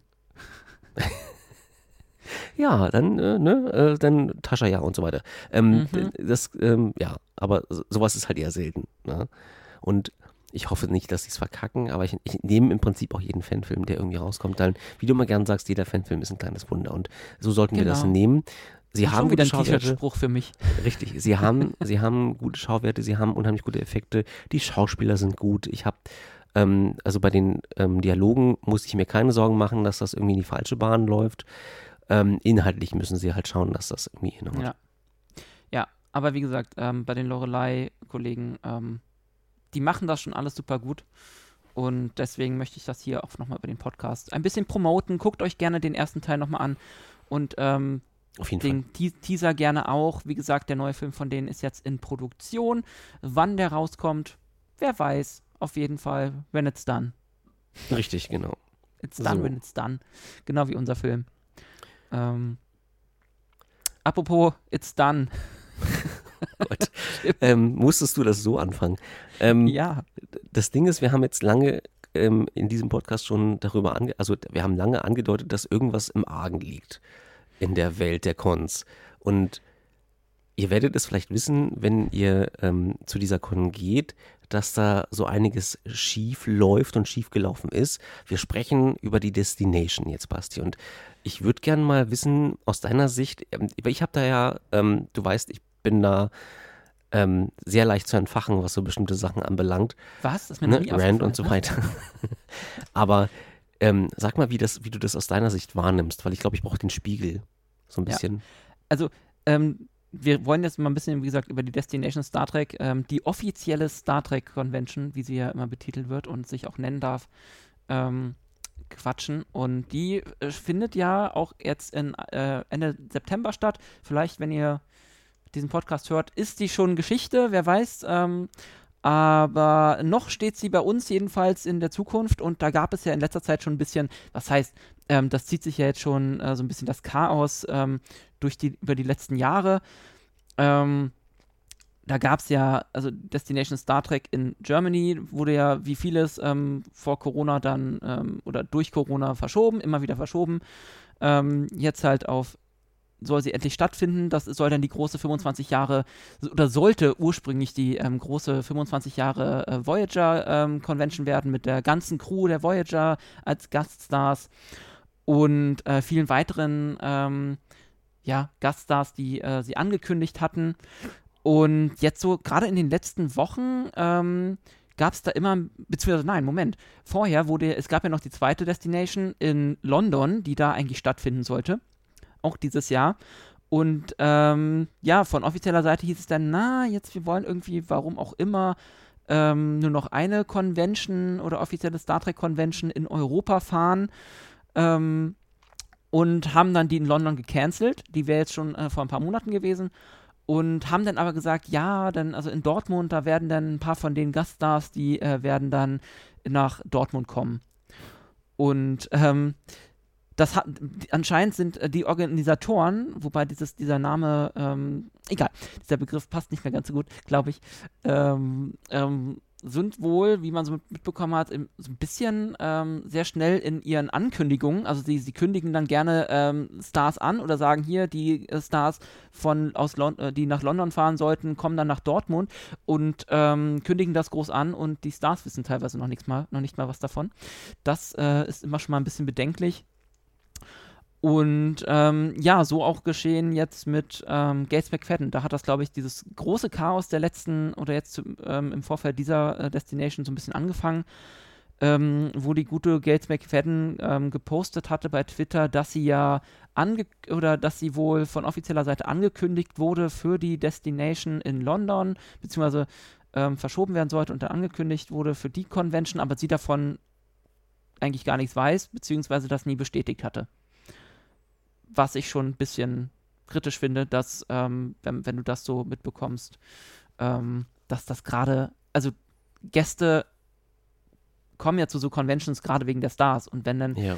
ähm, sie, sie im Glauben gelassen werden, ihr Star kommt, also gerade hier Gates McFadden, ähm, Beverly Crusher, ähm, viele Fans wollen dahin und dann heißt es dann von der Schauspielerin selbst und noch nicht mal von offizieller Seite plötzlich, ähm, ja, ist nicht, weil wurde nie so bestätigt. Dann fragt man sich schon, warum sie dann ähm, erstmal auf der Gästeliste steht, auf der offiziellen, ähm, auf der, auf der Destination-Seite. Äh, und ähm, vor allem, warum denn schon äh, Fotoshootings und sowas verkauft werden. Ja, also, ich glaube, ich will jetzt nicht sagen, ich hätte Antworten darauf, das wäre ein bisschen zu viel gesagt, aber ich habe Vermutungen und die sehen so aus. Ähm, es gab vor nicht allzu langer Zeit einen Leak seitens seiner Mitarbeiterin des Teams, das das, das Ganze organisiert. Die Firma heißt Massive Event. Mhm. Und die machen eigentlich auch die Con oder hätten die Con in London gemacht. Die haben das lange gemacht. Also die, eigentlich haben sie alle Destinations organisiert. Also fast alle. Die haben das immer wieder zwischen irgendwelchen anderen Firmen aufgeteilt. Und das hat soweit auch ganz gut geklappt, bis halt Corona kam. Und bis es zu einem sogenannten Re-Engineering-Prozess seitens von Paramount, CBS, Viacom kommt, einfach weil die sich gerade für den Streaming-Markt aufstellen. So, das heißt, sie schaffen, vers versuchen da irgendwie neue Sachen zu schaffen bei Paramount und stoßen aber alte Fans äh, sozusagen ähm, vor den Kopf. Das machen sie allerdings seit 2009, seitdem sie das Reboot angefangen haben, in immer wieder mal in, in entsprechenden Abständen. Problem liegt also weniger beim Massive Event, sondern ich glaube mehr ähm, bei dem, was sich Paramount gerade leistet. Die haben nämlich Kommunikation. Gesagt, Genau, die haben nämlich gesagt, wir wollen nicht, dass die Destination in London stattfindet. Das ist uns zu viel Geld, was da irgendwie flöten geht, denn wir buddern da ja auch rein. Ähm, wir wollen nur noch ein Event haben in Europa und das ist die Destination in, ähm, in Germany sozusagen. Also in Dortmund, glaube ich, ne? Richtig, ja. ja. So, und das soll nur da stattfinden. Und dann äh, kümmert ihr euch mal, dass die ähm, Stars vor kurz vor Ultimo noch, ähm, ähm, noch Bescheid bekommen. So, das heißt, ich weiß nicht, wann das war, wann sie das angekündigt haben, Mai oder Juni, Juli, keine Ahnung. Ähm, Massive Event hat jetzt nicht viel Zeit bekommen, das Ganze umzuorganisieren. Die stehen vor einem Scherbenhaufen, den sie gerade versuchen aufzukehren. Ich würde den schwarzen Peter jetzt nicht unbedingt bei den Veranstaltern suchen, sondern eher bei dem, was drüben in den USA in den Paramount-Studios sitzt. Dieses ganze Konglomerat ist mir so fremd geworden. Ich meine, richtig bekannt war es mir ja nie. Das Problem ist halt auch die vielen Namen. Ich weiß nicht, wer hinter CBS Viacom Paramount steckt. Das, ähm, du weißt halt nicht, wer da irgendwie was irgendwas entscheidet. Ist auch voll, vollkommen egal. Aber sie ähm, haben seit jeher den europäischen Markt vernachlässigt. Sie haben ihre eigene, ich sag jetzt mal, Franchise-Strategie vernachlässigt, wenn, wenn sie jemals überhaupt da drin ein Franchise gesehen haben. Denn machen wir uns nichts vor. Also, was es alles an äh, Merch-Kram für Star Trek gibt, das kannst du an der Hand abzählen hier in Europa. Es ist wirklich mhm. erbärmlich. Sie haben, wenn sie versucht haben, wenn sie jemals versucht haben, die Kuh richtig zu melden, haben sie es nie richtig geschafft. So, da hat's, das hat Star Wars immer vorausgehabt. Das haben sie immer besser gemacht. Und sie schaffen es jetzt auch nicht, also beziehungsweise sehen halt keinen Sinn darin, zwei Destinations zu haben in einem Absatzmarkt, von dem ihre Statistiken sagen, dass er nicht viel abwirft, was komplett blödsinnig ist. Komplett stumpfsinnig. Die würden, also, ich weiß nicht, Netflix schreibt hier richtig gute Zahlen. In, ähm, Star Trek ist bei denen vorne immer mit dabei an meinen Klickzahlen, weil das halt immer noch geguckt wird. Und das ist halt eine Eigenschaft, die Star Trek seit den 60ern hat. Und das ist bei Paramount in all den Jahren nie angekommen. Und das wundert mich total. Und jetzt haben wir diese Destination, wo dann auch eine Jerry Ryan absagt, weil sie halt sagt, sie ist mit den Organisatoren, beziehungsweise mit dem, was da organisiert wird, nicht einverstanden. Ähm, ja, sie hat Covid-Bedenken, hat sie genau, auch jetzt vor kurzem. Ist auch komplett also, okay. So, ja, das darf sie halt haben. Ähm, Shootings machen können draußen, wie auch immer.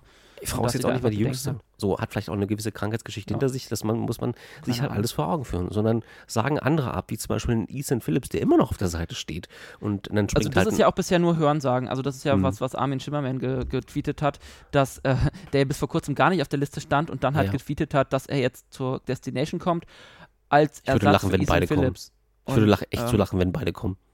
Das, naja, das, also, also ich, ich würde es mir halt wünschen für die Fans, die halt gerade ja. für Voyager da sind. Ja, die Weil, haben jetzt nicht mehr viel, ne? Nee, nee, deswegen, also da sind ja dann noch Garrett Wrong und so, sind, äh, haben jetzt viele, viele abgesagt. Ja. Und von Voyager ist jetzt eigentlich bisher nur noch ähm, Kate Mulgrew und ähm, im Moment Picardo. noch Ethan Phillips, ähm, Robert Picardo. Ist der Beltran ähm, noch mit dabei? Also Chakotay? Nee, ist auch nicht. Der steht auch nicht. Ja. Warte. Ja. Äh, ach, und äh, Finnen McKeon, das ist einer, der hat in diesen äh, Fairhaven ähm, ah, ja. Mm, ja, ich weiß, Geschichten mitgespielt. Mm. Aber das war's auch schon. Und das finde ich einfach mega traurig. Ähm, also schon auf jeden Fall von Fanseite, wenn äh, du das Ding erstmal als große äh, Voyager Jubiläumscon schon lange bewirbst und dann kommen einfach nur noch drei Hanseln von der ja. oder, oder, oder drei Leute aus der aus der Besetzung. Ähm, es wird es wird eine Mischung aus allem sein. Also ähm, natürlich hat ja, ja, den Schauspielern versprochen, ey, ihr macht das in London und alles fein und dann macht ihr das halt da. Und dann wurde es umdisponiert und dann haben die sich gesagt, naja, also eigentlich will ich da nicht hin, so, weil das ist doof. Ähm, hatten sie vielleicht auch schon vorher vor, weiß ich nicht. Also wie gesagt, da kommen vielleicht viele Sachen einfach zusammen. Und deswegen läuft das gerade so gegen die Wand. Und es wird die letzte ja. Destination sein, das muss man sich mal vor Augen führen. Also, ja, wobei das, das ist ja auch, das wissen wir nicht. Also man, ich gehe jetzt, also ich würde persönlich ähm, so vermuten, dass das auch wirklich so die letzte sein wird. Ja. Ähm, die Vermutung gibt es ja. Ich, ich, Im Grunde würde ich es mir halt irgendwie wünschen, dass es die dann auch noch gibt, weil das war nochmal so ein schönes Gegengewicht zu FedCon. Ich war nie da, aber ähm, Thomas und Tom war ja, war ja schon mal da und meinen, das ist eigentlich auch ganz cool.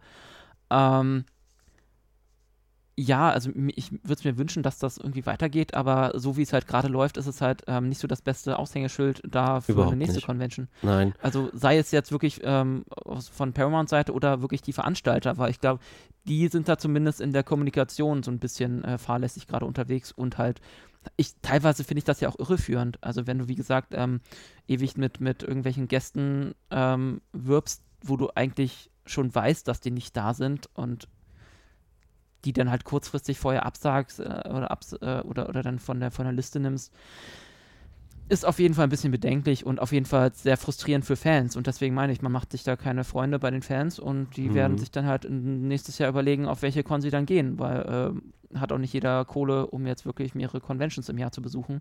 Ja. Und dann gehst du halt auf die Convention, wo du denkst, da klappt es halt. Und die, die FedCon, hat halt ja. Jahrzehnte inzwischen äh, Erfahrung und ähm, da funktioniert es halt.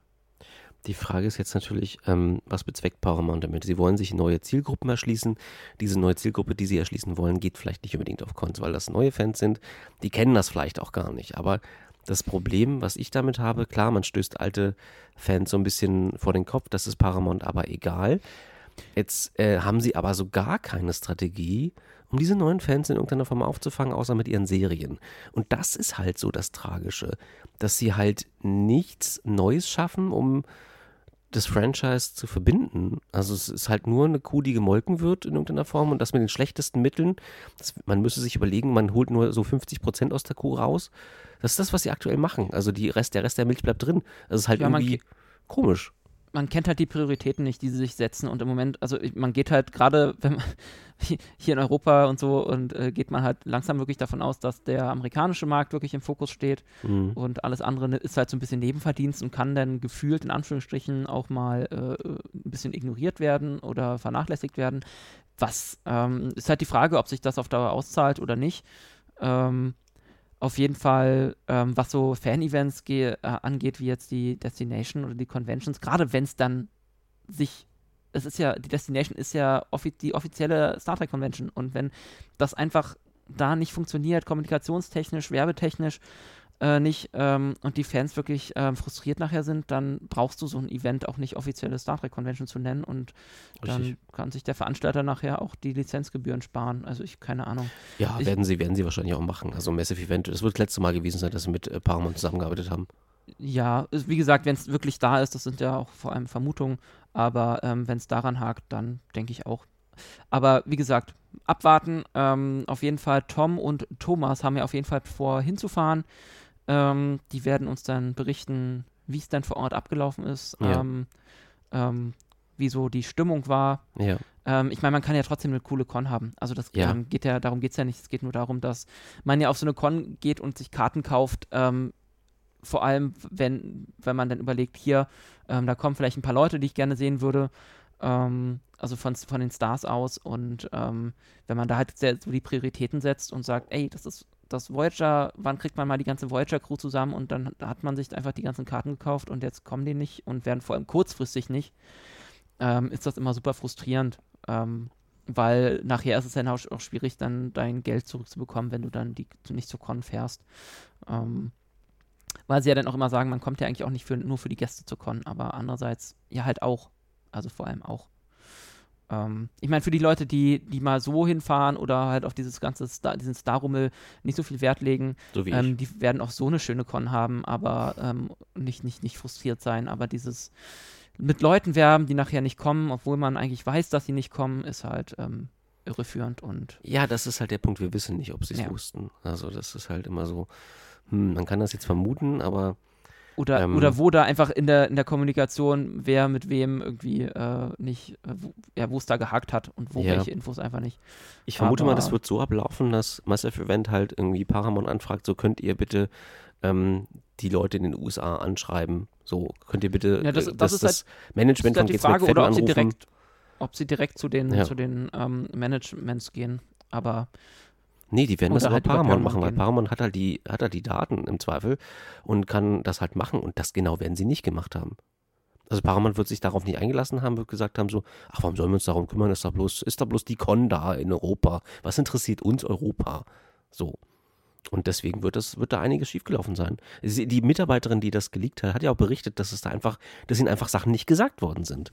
Und ähm, ja, das, das läuft dann auf sowas hinaus dann einfach ja, dass ja, Leute dann einfach nicht kommen, weil da, ähm, da eine Schnittstelle nicht funktioniert hat. Ja. Wir werden es wahrscheinlich nie im Detail rausfinden, zumindest nee. werden wir mal schauen, ob es dann nächstes Jahr wieder eine Destination geben wird oder nicht. Ja. Ähm, ja, und Tom und Thomas werden uns berichten, wie es vor Ort war. Ähm, Gates McFadden ja, ganz noch kurz. Gates McFadden ist zwar nicht auf der Destination zu sehen, wohl aber in der dritten Staffel von Picard. Was für eine Überleitung. Ha. Oh ja, denn wir kommen langsam zu, ähm, wo wir gerade bei Paramount waren. Die hatten doch jetzt ähm, einerseits die, ähm, vor zwei Tagen stand dieser, äh, heute am 10.9., äh, war ja großer Star Trek-Tag. Ja. Und ähm, großes Thema dazu war natürlich auch Picard. Jo. Und ähm, das war eine Serie, die in der Zeit, wo wir nicht gepodcast, podcastet haben, gelaufen ist, Tim. Richtig. Und wollen wir noch mal kurz über äh, Staffel 2 reden? Oh, bitte. Ähm, ja, müssen wir. Also das, das, das Ding ist immer, beide Staffeln Picard haben bei mir keine Spuren hinterlassen, die, an die ich mich gerne erinnere. Das, der Punkt ist halt einfach, ähm, was mich halt, das habe ich auch schon ein paar Mal erwähnt, was mich halt stört, ist dieses überkandidelte, wir müssen das Universum retten, die Welt retten, bla. Ja, ich meine, klar, das machen sie, hat die Crew im Kleinen bei TNG halt immer gemacht, aber halt im Kleinen. Und das waren dann halt immer so Teilsachen, die irgendwie zum großen Ganzen geführt haben. Ich glaube dass natürlich, dass das jetzt irgendwie immer Storythema ist, dass irgendwer irgendwie was Großes gerettet werden muss. Mich stört das aber. Also mich persönlich, mir, mir bringt es nichts. Und es ist für mich so austauschbar geworden. Ähm, ja. Von daher kann mich, glaube ich, Staffel 3 auch nur enttäuschen. Das tut mir sehr leid, aber ähm, ich gönne anderen Leuten, wenn sie Spaß dran haben. So ist es nicht. Ne? Also das will, will, ich hier gleich mal sagen, nicht, dass irgendwie ähm, das so rüberkommt, als würde ich nur nörgeln. Es gab positive Aspekte in Staffel 2 und das war halt das Innenleben von Picard. Das haben sie sehr gut ausgearbeitet, wie ich finde. Sie haben sehr starken Bezug zur Serie auch genommen ja. und ich habe mich der, da sehr wohl gefühlt. Aber dann gab es halt wieder Punkte wie diese Zeitreise, die mich extrem gestört haben, weil da einiges schiefgelaufen ist und bei Q auch ein paar Fragezeichen bei mir hinterlassen worden ah. sind, die ich nicht ganz beantworten kann. Denn es wurde restlich nicht aufgeklärt, was so eigentlich los ist im Q-Kontinuum. Oder hast ja. du das anders empfunden? Nee, also, also genau, lass, wenn wir gerade bei Q sind, ähm, es ging ja eigentlich diese ganze Staffel darum anscheinend, dass, dass Q irgendwas vorhat mit Picard und irgendwie einen gewissen Plan hat. Ähm, Der ist mir aber bis heute irgendwie nicht geläufig, beziehungsweise habe ich ihn nicht erkannt. Weil einer auf der einen Seite bei dieser ganzen Zeitreisegeschichte äh, war dann auf einmal äh, äh, äh, Q irgendwie der große Gegenspieler und wollte Picard dann irgendwie auch aus dem Weg räumen und mhm. ähm, irgendwie dann doch nicht. Und äh, ich habe keine Ahnung, worauf Q eigentlich hinaus wollte. Das fragen wir uns, glaube ich, alle. Also, so. also erst, erst schickt er, schickt er Picard in diese ähm, äh, böse, böse Common äh, Confederation äh, Zeitlinie, um ihm keine Ahnung was äh, zu zeigen. Ähm, und ähm, dann ist, ist, äh, droppt er nochmal nebenbei, dass er ja irgendwie am Sterben liegt und ähm, dann gibt es diese Zeitlinie, äh, Zeitreise zurück, wo Q dann auch wieder da ist und dann irgendwie äh, René Picard ähm, irgendwie anscheinend versucht zu äh, manipulieren, dass halt diese Commonwealth, dass sie ihre Mission nicht ähm, durchführen kann, was ja nachher wirklich wieder in diese äh, diese Confederation-Zeitlinie führen würde. Also einerseits, ich, ich weiß halt nicht, wo, worauf Q wirklich hinaus will, wollte und ich glaube, der Writers Room bei Picard wusste das halt irgendwie auch nicht. Nee. Sie haben, sie ja. haben ihn halt irgendwie immer mal wieder mit eingebaut als den großen Gegenspieler, aber mhm.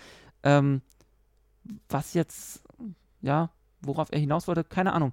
Ähm, und das, das hat, glaube ich, so ein bisschen die, die ganze ähm, Story der, dieser Staffel durcheinander gebracht, weil du hattest dann dieses Q-Ding, dann hattest du halt dieses Borg-Königin-Ding mit Jurati und dann hattest du halt diese Sung-Storyline. Ja. Und das war mir halt alles schon wieder viel zu viel. Also hätten sie sich wieder auf die Borg-Geschichte beschränkt, dann hätten sie auch eine schöne äh, Staffel draus machen können. Ja. Aber, aber im Grunde war das nachher alles wieder, ja, einfach nur beliebig, fand ich. Ähm, und das ist halt schade. Ähm, die, auch die Staffel hatte wieder super coole Momente. Also auch diese, ähm, die, die, die Folge, wo Picard mit seinem Vater, ähm, der von äh, James Callis gespielt wurde, ähm, quasi eigentlich nur so ein Kammerspiel hatten, wo sie sich unterhalten haben und ein bisschen analysiert haben. Das, das war großartig. Aber ja, so dieses, diese René Picard Psychonummer, sie hat psychische Probleme. Picards Mutter hatte angeblich auch psychische Probleme und das war so sein großes Trauma und ähm, ja, das war mir wieder irgendwie alles viel zu viel, aber irgendwie halt auch zu wenig im, im selben. Weißt du, sie haben halt viel aufgemacht, aber ähm, wenig wirklich Tiefgang gehabt zu den einzelnen Storylines. Ja. Und dann war es halt wieder, dass sie nicht wussten, was machen wir eigentlich mit unseren Charakteren. Ja. Also du hattest dann halt diese, gerade in der Vergangenheit, hattest du ja dann diese dieses Nebenhandlung mit Rios, äh, ja. mhm. sein, seiner ähm, Krankenschwester, seinem Love Interest. Ähm, dann wie er, wie er abgeschoben werden sollte und ähm, das, dann sind halt Ruffy und, und Seven ihm ein paar Folgen hinterhergerannt, haben versucht, ihn zu retten. Das war eigentlich irgendwie nur so, Wasser treten, keine Ahnung, Zeit Richtig. totschlagen. Ja, das ähm, wirkte ähm, halt sehr deplatziert. Es, es hatte halt keine Auswirkungen auf die große Story. Also es war irgendwie so, ja, wir müssen Rios jetzt und, und Seven und, und Ruffy was zu tun geben, während Picard der großen ähm, Geschichte mit Q und, und äh, seiner, was war René Picard, Enkelin, nee, nicht Enkelin, äh, vor, vor Vorfahren. Was. Mhm ähm, Sie nachgeht. war halt eine Picard. So. Ja. Übrigens ganz kurz ähm, Name-Dropping, wo wir vorhin, weil du vorhin den Namen des Schauspielers genannt hast, gesprochen wurde René Picard tatsächlich ähm, in der deutschen Synchro von Lara Loft. Ähm, das muss ich erwähnen, weil ich, ähm, es gibt so Synchronsprecher, die du immer wieder erkennst. Aha. So, und bei ihr fällt mir das wahnsinnig schwer, weil sie eine extrem wandelbare Stimme hat, ausgebildete Sängerin. Ich kenne sie aus diversen Videoverfilmungen, du übrigens auch, äh, nicht Verfilmung, sondern ähm, ähm, Videospielen. Du kennst sie auch und zwar aus Death Stranding, da hat sie ähm, ah. am Anfang diese Dame gespielt, äh, der ähm, der Hauptcharakter begegnet in dieser Höhle. Ich weiß nicht, ob die, ich habe das Spiel nicht weitergespielt, ich weiß nicht, ob später auch nochmal auftaucht, ich glaube schon. Ja, sie. Ähm, ja. Und das ist mir auch nicht, da ist es mir auch nicht aufgefallen, dass die da spricht. Ne? Und sie hat eigentlich eine markante Stimme, aber also wenn du sie so, die ist ja eine Streamerin, also kannst, kannst, die, kannst, die, kannst die verfolgen sozusagen. Ah, und okay. ähm, ähm, da äh, hat sie halt eine relativ markante Stimme, aber wenn sie halt ähm, ins Sprechen geht, ins Synchronisieren, du kennst es nicht. Du weißt nicht, dass okay. sie das ist. Das ist normalerweise Martina Träger zum Beispiel, ne? die Carrie Ann Moss spricht. Die ja. erkennst du immer wieder. Die, immer. Ja. Immer, ja. Eigentlich soll es ja so sein beim Synchronisieren, dass du die Stimmen ja nicht erkennst. Also das ist halt, ich meine, mittlerweile spielen sie mit diesem Element, dass, dass du bestimmte ja, Stimmen wiedererkennst, so, aber eigentlich ist es ja so gedacht, dass du das nicht erkennst. Sie macht das wahnsinnig gut. Das muss ich lobend hervortun, weil mir das nicht aufgefallen ist. Ich musste erst im Nachhinein so, ich, dass mir das bekannt vorkam und dann ähm, habe ich doch mal nachgeguckt, tatsächlich, ne? Also wurde von ihr gesprochen, finde ich spannend. So, ich gucke manchmal einfach zufällig durch, durch die Synchros und gucke, wer das so gesprochen hat. Ja. Vielleicht kennt man den einen oder anderen und ja, da war es halt der Fall. So. Ähm, aber deine Punkte sind halt alle valide, finde ich. Also du, du, du, hast es halt äh, gut zusammengefasst, ohne dass ich da irgendwie jetzt eingrätschen muss. Ich finde es halt, wie gesagt, beide Staffeln, beide Staffeln fand ich so beliebig. Denn ja. ähm, ich glaube auch, mir, mir fällt es halt auch in der, in der, in der Gamer-Szene auf, wenn irgendein Spiel kommt und wieder mal dieses, dieses, wir müssen die Welt retten und bla, mich kotzt das so an. Ich kann nicht mehr. Ich will nicht mehr die Welt retten. Lass mich doch ein kleines Dorf retten vor irgendwas. Ja, vor, so, also das ist halt, die, äh, erzählt mir kleine Geschichten. Man kann das nicht mehr. Das muss immer noch ein Tüpfelchen draufgesetzt werden. Ja. Und irgendwann ist halt auch beim Zuschauer der Ofen aus, der sich denkt, ach komm, also ich hab's schon gehört. Ich habe zum dritten Mal die Odyssee, also zum 300. Mal die Odyssee jetzt hier nachverfolgen können in Form eines anderen Films. Das muss doch nicht sein. Lasst euch naja, doch mal was Neues einfallen. Es ist einfach eine Enttäuschung, wenn du überlegst, was du eigentlich. Also ich meine, sie haben von vornherein gesagt, Picard bekommt drei Staffeln und was ja. haben wir jetzt eigentlich von Picard mitbekommen? Also du hast noch nicht viel mitbekommen. Also was man ja eigentlich, eigentlich als Fan sehen wollte, ist natürlich ein bisschen Reflexion, Picard, wie er irgendwie sich jetzt fühlt und sein Leben ja, irgendwie. Genau. Aber gerade diese Staffel war, fand ich einfach verlorene Zeit. Gut, jetzt kam Corona dazu und jetzt mussten sie anscheinend ein bisschen gucken, wie sie ihre Story fahren. Aber diese ganze Zeit, auch in der Vergangenheit, ähm, das waren, das war ja irgendwie von, von den zehn Folgen waren es acht Folgen in der Vergangenheit oder, oder sieben. Mhm. Und das war einfach so, boah, das ist irgendwie, ähm, das muss man sich halt irgendwann auch mal überlegen, ist das jetzt irgendwie noch groß Star Trek? Also, weil vieles, das waren eigentlich irgendwann beliebiger Action, teilweise so Action-Elemente, wo man sich mhm. denkt, gut, du kennst halt die Charaktere aus Star Trek und die spielen ja. jetzt halt so ein bisschen hier NCIS und so. Aber ja, und dann hast du halt noch diese komische, Ga das war ja auch noch diese äh, Guardian-Geschichte da mit, mhm. äh, mit Laris, äh, nee, oder hieß sie Laris? Ich, oder, keine Ahnung. Ähm, ich weiß, wen du meinst, die Romulanerin, ja, und, und, ja, ja, Genau, und, und was, was mich noch genau mit Rios, es ist halt auch wieder diese, diese Charaktergeschichte, was ich noch äh, erzählen wollte oder ansprechen wollte, mhm. dieses, sie wissen nicht, wohin mit ihren Charakteren. Und jetzt haben sie halt da diese Storyline von Rios gehabt und was machen sie am Ende? Sie lassen ihn in der Vergangenheit. die ganze Zeit erzählen sie, wir müssen hier auf die Zeitlinie achten und dann lassen sie ihn einfach in der Vergangenheit. So. Dieser Satz ist in, diesem, in dieser Staffel so oft missachtet worden. Am Anfang, also, genau, wir müssen so aufpassen, dass wir nicht auffallen. Und ja. dann, ach ja, ist, ist auch egal. Im Prinzip hat jede andere, jede andere Star Trek-Folge da mehr aufgepasst als hier. So, ja. da wurde ja, die Grundsätze von Zeitreisen sind hier mit Füßen getreten worden. Das ist halt so krass, dass du merkst halt einfach immer wieder, dass so viele Leute diese Episoden schreiben und es kommt dann zu so einem ja. Potpourri an Ungereimtheiten, nenne ich es mal. Das ist halt, das ist nichts Halbes und nichts Ganzes. Und aufgrund dessen, aufgrund dieser Beliebigkeit kann ich mich immer schwer an diese Episoden erinnern. Die haben ja. keine Markanz. Ja. Da ist nichts, was irgendwie heraussticht. Genau. Also mal, abgesehen von den vom Innenleben Picards, was ich wirklich total gut fand. So, wie ja, sie das inszeniert genau. haben. Aber das, darauf hätte so, sie sich halt beschränken müssen ja. oder sollen. Und ja. das Problem ist halt, dann, dann sitzen halt die Autoren wahrscheinlich da und denken sich, ja, aber was machen wir jetzt mit den anderen Charakteren? Irgendwie müssen wir die ja noch irgendwie unterbringen. Mut zur Lücke, Mut zur Lücke, dann lass die raus. Wenn's nicht, wenn die nicht dienlich sind, dann musst du sie, die haben halt alle ihre Verträge. So. Wahrscheinlich Eben, müssen die auftauchen. Das, das, ist das Problem. Und dann musst du halt wenn so du Brent Spiner schon mal wenn du Brent Spiner für eine Staffel schon unterschrieben hast, dann musst du halt gucken, wie du ihn, dann, dann ist er halt der x-te Sung-Vorfahr. ja, genau. Das ist so. Ja, mal wieder. Ja, und das, also mir, mir tut es dann halt wirklich irgendwann für die ähm, Schauspieler irgendwie auch leid. Ja. Vor allem die ja jetzt auch in der, also viele von diesen Original, von der Original Picard-Crew, die kommen ja einfach in der dritten Staffel, da kommen wir ja gleich noch zu, mhm. einfach auch nicht mehr vor. Ja. Also Was ist die, mit Isa Briones? Die hat ja nur eine Nebenrolle gespielt irgendwie. Also jetzt also in der zweiten Staffel, ja. Ja, ja, genau. was war denn das bitteschön? Jetzt ist sie raus oder wie? Also Sie hm? kommt nicht wieder. Also wieder kommt jetzt eigentlich nur ähm, äh, hier Michelle Hurt, Ruffy Musiker. Mhm. Und ich weiß gar nicht, wer sonst noch einen, äh, einen Vertrag hat, aber ich glaube, sie ist so mit, äh, ja, Rios ist ja in der Vergangenheit geblieben. Ja. Ähm, Elmo, äh, Elnor, der, der kommt nicht wieder. Der ist gut. Der, der, der, der, ähm, komische Romulaner, ja. ähm, der, was mir halt auch für den Schauspieler und den Charakter eigentlich leid tut, weil sie ja. hatten da eigentlich ein bisschen Potenzial, aber sie wussten sie anscheinend nie, was sie mit dem Charakter nee. machen. Ähm, ähm, hier Alison Pill, Dr. Jurati ist ja jetzt irgendwie Borgkönigin. Hol es auf. Mal gucken, ich glaube, sie kommt auch nicht vor. Ähm, wobei das total schade wäre, wenn, wenn das Thema einfach nicht mehr aufgegriffen wird. Aber wie willst du also, sie denn da reinbringen? Keine Ahnung. Aber das, also vor allem nach dem, nach dem Ende mit diesem, das war ja auch jetzt in der Staffel, wo sie dann wieder in der Zukunft sind und plötzlich dieses Transwarp-Dingsbums-Tor jetzt aufgeht und da die, die Borg jetzt äh, dieses Tor bewachen. Also wenn sie das nächste Staffel nicht mehr aufgreifen, äh, wäre ich schon wieder ein bisschen enttäuscht. Machen aber andererseits würde ich, würd ich es einfach erwarten. Vergiss es, du hast den Trailer doch gesehen. Da geht es jetzt darum, äh, wir können ja mal kurz darauf eingehen, es geht jetzt genau. darum, dass äh, Gates McFadden, also Beverly Crusher, die ganze Notruf Crew absendet und die ganze Crew zusammenkommen muss, um sie irgendwie zu retten. Das ist ja an also sich erstmal eine schöne Geschichte. Wissen ich wir ja nicht, aber ich gehe davon aus. Ich habe aber die Befürchtung, dass das natürlich nicht ausreichen. Die Autoren sagen so, aber irgendwie müssen wir doch die Welt retten. Also irgendwie muss das jetzt noch mit damit rein. Gates McFadden, also ja. Beverly Crusher ist irgendwas auf der Spur so, irgendwas Großem und da muss sie rausgeholt werden. Wahrscheinlich. Ich sollte Autor werden. Ähm, und im Prinzip. Nein. Nicht so.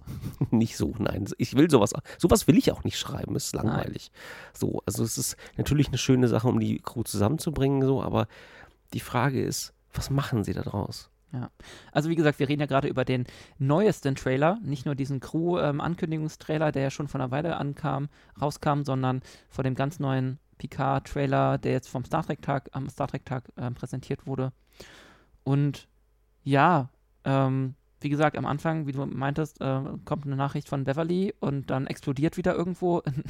Thomas hat mich auch schon angeschaut. Da explodiert halt mal wieder irgendwo auf der Erde ein Gebäude. Ja, irgendwas muss. Oh, die Föderation geht wieder in die Brüche. Also ich dachte so, wie, wie deutlich wollt ihr es noch haben? Und, also, und das ist halt wieder die große, wie du meintest, diese große anscheinend Verschwörung oder ja, Bedrohung. Das ist so langweilig. Und dann ähm, sieht man ja irgendwie noch ein Schiff, was von irgendwelchen Aliens ge, ähm, äh, geentert wird. Und mhm. genau, und dann kommt halt äh, ja, Picard äh, braucht ein Schiff und äh, da geht er halt zu Riker und dann. Ich habe noch eins im ähm, Hangar, warte kurz. Genau. Ähm, und ich gehe halt, und dann, dann sieht man halt auch die, die, neue, die neue Titan. Ich weiß warum, zwar nicht, warum wir jetzt eine neue Titan gebraucht haben, weil bei Lower Decks haben wir ja noch die Original-Titan gesehen.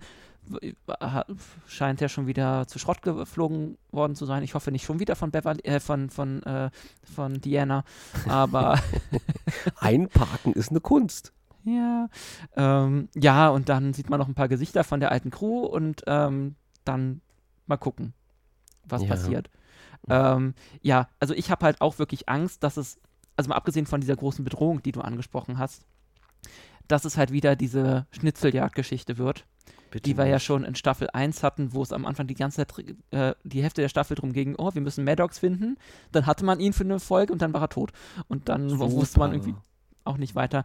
Und deswegen, ich, ich habe halt echt Angst, dass es jetzt so eine, wir auf der Suche nach Dr. Crusher Staffel wird.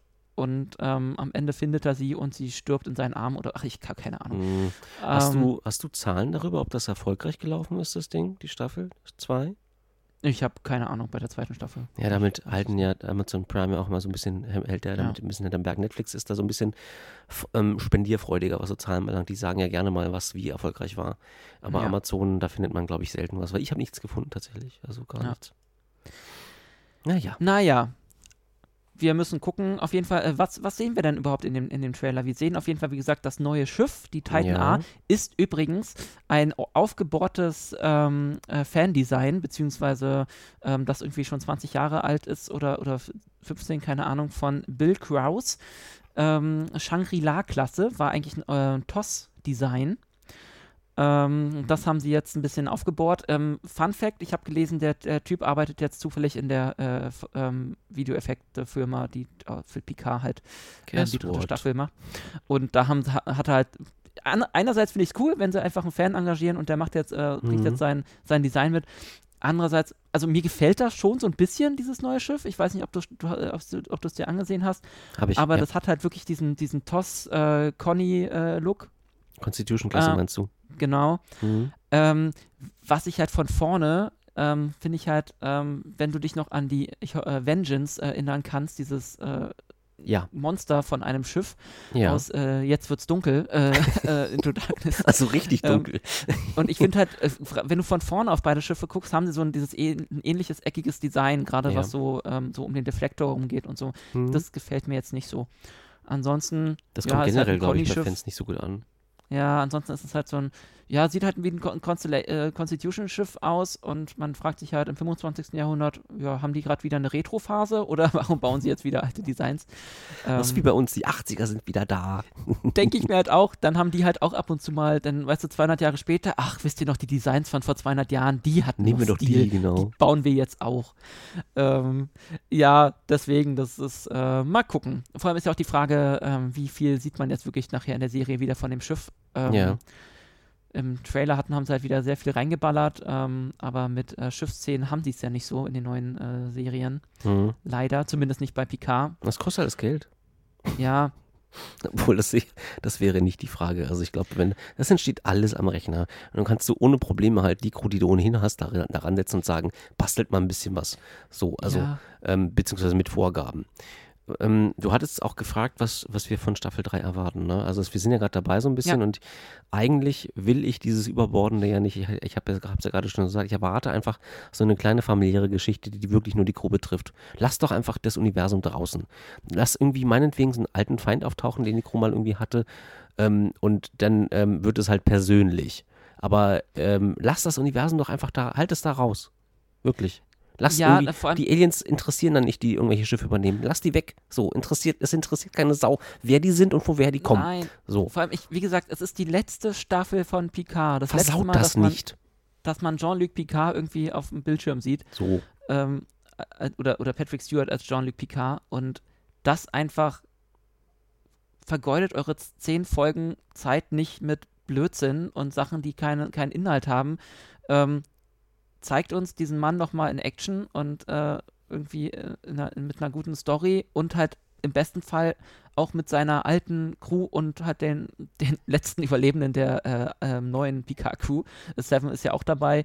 Ähm, aber ja, zeigt die nochmal cool zusammen in, in Action. Und ähm, auch was, was, was ähm, wir ja vorhin, oder wie gesagt, es sind ja alle mit dabei.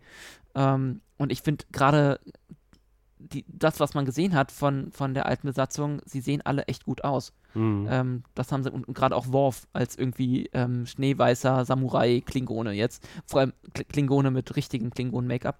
Ähm, oh. Disco. Deswegen, also da, da ist wieder eine Menge Superpotenzial da. Also ich, ich will das ja auch, also ich glaube, wir alle sehen uns danach, die alle wieder zusammenzusehen. Ja.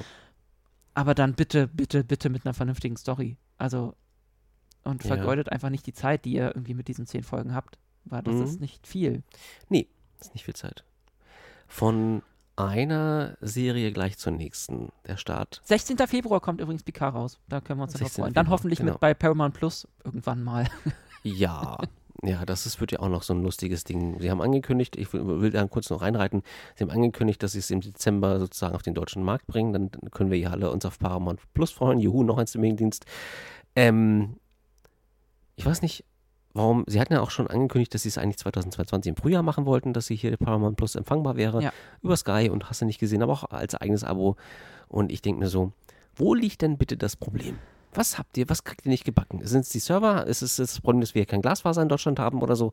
Was, was läuft da falsch? Warum kriegt ihr das nicht das gebacken? Rechtliche Sachen, ich habe keine Ahnung, ob da noch irgendwelche Verträge laufen. Keine Ahnung. Aber es ist ja wirklich auch, äh, ja, Deutschland, Österreich, Schweiz kommen erst ähm, ab Dezember. Und das ist schon krass, gerade wenn man, äh, wenn es so viele neue Serien gibt, gerade mhm. auch wie, wie, Strange New Worlds und Prodigy, das ja auch ja. immer noch nicht bei uns gelaufen ist. Immer noch nicht, nach Jahren. Ja.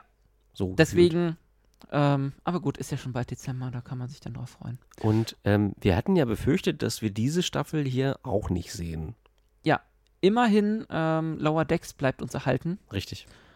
Und wir sind aktuell bei Folge 3. Ich weiß nicht, ob ihr heute die dritte Folge schon gesehen habt. Dann äh, werden wir da nicht drüber reden. Aber ähm, wir können ja über den famosen Start ähm, dieser dritten Lower Decks Staffel reden. Ähm, Tim, wie perfekt war denn die erste Folge der dritten Lower Decks? Staffel? Das ist Einspruch-Suggestivfrage. Auf, ähm, auf, auf, einer Skala von 1 bis Steppenwolf. oh Gott. Du drückst direkt rein, ne? Ähm, die erste Folge hat mich aus den Socken gehauen. Einfach weil McMahon versteht das immer wieder, so in einem, mit einem Hintergrundtenor aufzuwarten. Also während halt Discovery das immer in your face macht, von wegen wir müssen und bla und wir sind und bla, ähm, kommt das halt bei McMahon durch die Hintertür. Und ich liebe das, weil das ist Star Trek. Die muss es nicht direkt sagen, um es anzusprechen. Und was er hier schafft, ist, ich nehme das jetzt mal weg, Spoiler, ganz dicke Spoiler. Ich muss halt, ja. ich muss halt ein bisschen auf den Inhalt eingehen, deswegen, wer die ersten beiden Folgen jetzt noch nicht gesehen hat, sollte jetzt und ausschalten. Guckt euch die an und genau. den Podcast später weiterhören. Wenn ihr gerade am Bügeln seid, hört jetzt auf, drückt auf die Pause-Taste. Wenn ihr gerade am Abwaschen seid, auch dieses. Ja, Einfach weiter waschen, aber bitte den Podcast stoppen. So, alles klar. Dann ähm, gehe ich jetzt in die Vollen. Der Inhalt ist ja so, dass ähm, die Mama von Beckett Mariner, Mariner heißt sie genau, schon ja. wieder eingesperrt ist, weil sie den Parklet-Planeten offensichtlich in die Luft gesprengt hat oder immer noch, keine Ahnung, ja. weiß ich jetzt nicht, ob das aus der letzten Staffel noch ist. Ja. Ähm, und die steht vor Gericht und ähm, Mariner traut halt den Statuten und den, dem Rechtssystem der Sternflotte nicht und möchte das halt selber in die Hand nehmen. Und ähm, da macht sich halt diese Vier-Mann-Crew sozusagen auf, um das zu, nachzuvollziehen. Und obwohl es Einwände auch von Seiten von Bäumler gibt und von Seiten des Daddys von äh, Mariner, wird das halt durchgezogen. Und am Ende stellt sich aber raus, hey, hättest eigentlich nie irgendwas machen müssen, denn die Sternflotte regelt. So, und Weil sie sind die Guten. Richtig, genau. Natürlich kann man das jetzt als plakativ wahrnehmen, von wegen so, äh, ist ja doof so, ähm, aber es sagt im Prinzip, ähm, dass ähm, da, das ist die alte Sternflotte, die wir aus TNG kennen. Ja. So letzten Endes. Auch da gab es sicherlich Mauscheleien, Ungereimtheiten, aber letzten Bad Endes. Badmirals, genau. Und letzten Endes hält aber die Sternflotte an ihren Statuten fest. Und das tut sie auch hier. So, ja. sie ähm, bleibt bei ihren Offizieren und ähm, ähm, ne, untersucht den Fall und wirft die halt nicht so den Hunden zum Fraß vor und sagt halt, naja, der guten Politik wegen müssen wir jetzt hier bla. So. Und ja. ähm, ich will ja wiedergewählt werden, hast du nicht gesehen. Ne? Also, weißt du, was ich meine? Das ist halt irgendwie. Politik gibt es in der Zukunft nicht mehr. Das ist halt so, das steckt halt alles da drin und das ist halt nur, ja. du siehst aber nur, wie die Charaktere versuchen, die vermeintlich festge festgesetzte, den vermeintlich festgesetzten Captain zu retten. Und ja. das steckt aber trotzdem in dieser Episode drin und das ist halt fantastisch gemacht worden. Naja, vor allem, weil sie einfach damit auch, auch mit so alten Tropen spielen, ne? Wir müssen das ja. Raumschiff äh, klauen und äh, ja. die, irgendwie Beweise, Beweise finden und ähm, die Beweise gibt es ja dann irgendwie in, in Form ein, äh, von, von Bäumlers äh, Logbucheinträgen auf der Cerritos. Mhm. Ähm, anscheinend gibt es ja in der Zukunft äh, keine Cloud. Das heißt, die, man kann die nicht einfach runterladen, man muss die wirklich noch physisch abholen. Und was mich einfach an dieser Folge ähm, so begeistert hat, war halt wieder, wieder dieser. Also, du meintest, McMahon oder, oder beziehungsweise ähm, Disco macht viel in your face und ähm, Lower Decks ein bisschen was ein bisschen versteckter und ich finde halt, du merkst halt, dass da, dass jemand diese Serie schreibt, der einer quasi von uns ist, in Anführungsstrichen, ja. der selbst Star Trek-Fan ist und weiß, mit was er uns kriegen kann. Und wie gesagt, dieser Ausflug nach Boseman, ins Boseman-Land quasi. zum, das ist so zum, toll. schon, schon allein, dass, dass wenn sie, also schon die, wie die Szene anfängt mit dieser, mit dieser Dro quasi mehr oder weniger Drohnenfahrt über den Wald und dann hörst du schon den Soundtrack von, von First Contact. Ach, großartig. Also ja, allein ja. da, also da, da hatte mich die, die Folge spätestens da und ich hatte einfach Gänsehaut und weil dieser Soundtrack ist einfach so großartig. Dieser Film, wie gesagt, dieser, über diesen Film müsste man eigentlich nochmal einen eigenen Podcast machen. Ja. Ähm, und der spielt einfach mit unseren, mit erstmal mit unserer Nostalgie so, die man so als Fan hat und quasi natürlich als, als man, man hört das und denkt gleich, oh geil, First Contact. Und dann, dann siehst du halt dieses Boseman Land, was, was einfach inzwischen so ein, so ein Fre Freizeitpark ist, mit natürlich der Statue und, ähm, keine Ahnung, irgendwelchen komischen, ähm, ähm, äh, hier äh, irgendwie Fressbuden und das, das vulkanische Schiff ist jetzt eine Rutsche für Kinder. Und das ist total gut. Und in der einen Bar wird, wird immer nur dasselbe Lied, Lied gespielt, Ubi Dubi. und dann, und die, die Phoenix ist natürlich ein Fahrgeschäft und fliegt äh, jedes, äh, alle paar Minuten ins, ins Weltall. Ja, unter anderem auch den Kevin. Hm? Unter anderem auch den Kevin.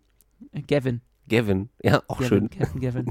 Ja, und dann, dann keine Ahnung, das, das, also dieses komplette, es mag irgendwie ähm, Fanservice sein, aber halt auch auf eine mehr oder weniger subtil, also okay, so subtil ist das nicht, aber das ist einfach auf eine, auf eine, auf eine Art und Weise, die einfach nicht nur Name droppt, Name droppt, sondern das halt vernünftig irgendwie in die Story mit eingebaut wurde. Ich fand es aber schlüssig, dass sie einfach gesagt haben, es gibt da diesen Nationalpark und, oder Vergnügungspark. Genau. Warum auch nicht? Ich meine, hallo? Das ist ja immerhin so das, ähm, diese, die Zäsur, die dazu geführt hat, dass, sowas wie die, dass es sowas wie die Sternflotte gibt und dass es eine Föderation gibt. Ja. Warum, warum klar, klar, kann man Natürlich sich das vorstellen. Machst du, machst du eine Touristenattraktion draus. Und, ja. Und vor allem jeder, der schon mal in so einem Freizeitpark war, das ist einfach so perfekt umgesetzt. Wie gesagt, ja. dieses, du kannst, gibt es überall Merchandise und diese tollen Zephyr Cochran äh, Cappies, die ich unbedingt ja. mal haben möchte. Mhm. Ähm, und dann, wenn du da in dieses Fahrgeschäft reingehst, dann, dann sehen sie da dieses, äh, dieses Video von äh, Zephyr Cochran. Übrigens super cool, dass sie James Cromwell nochmal bekommen haben der ja, ja irgendwie auch in einem, in einem Interview dazu mal meinte, ey, ähm, es ist so cool, ani äh, für Animationssachen zu sprechen, weil äh, du hast nicht den ganzen Stress als Schauspieler und die ganzen Fehler und so können andere rausmachen. Ja, ja natürlich, klar.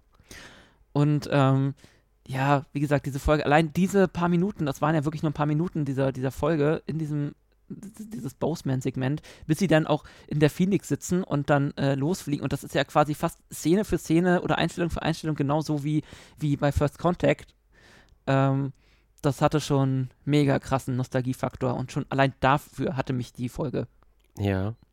Bei der zweiten musste mir ein bisschen helfen. Ich habe zwar den Inhalt noch vor Augen, also zum Beispiel, dass Mariner mit ähm, Ransom runter muss, um diese Minenarbeiter bzw. Diese, dieses ähm, Gerät da irgendwie zu warten. Kann das einfach sein? War das das?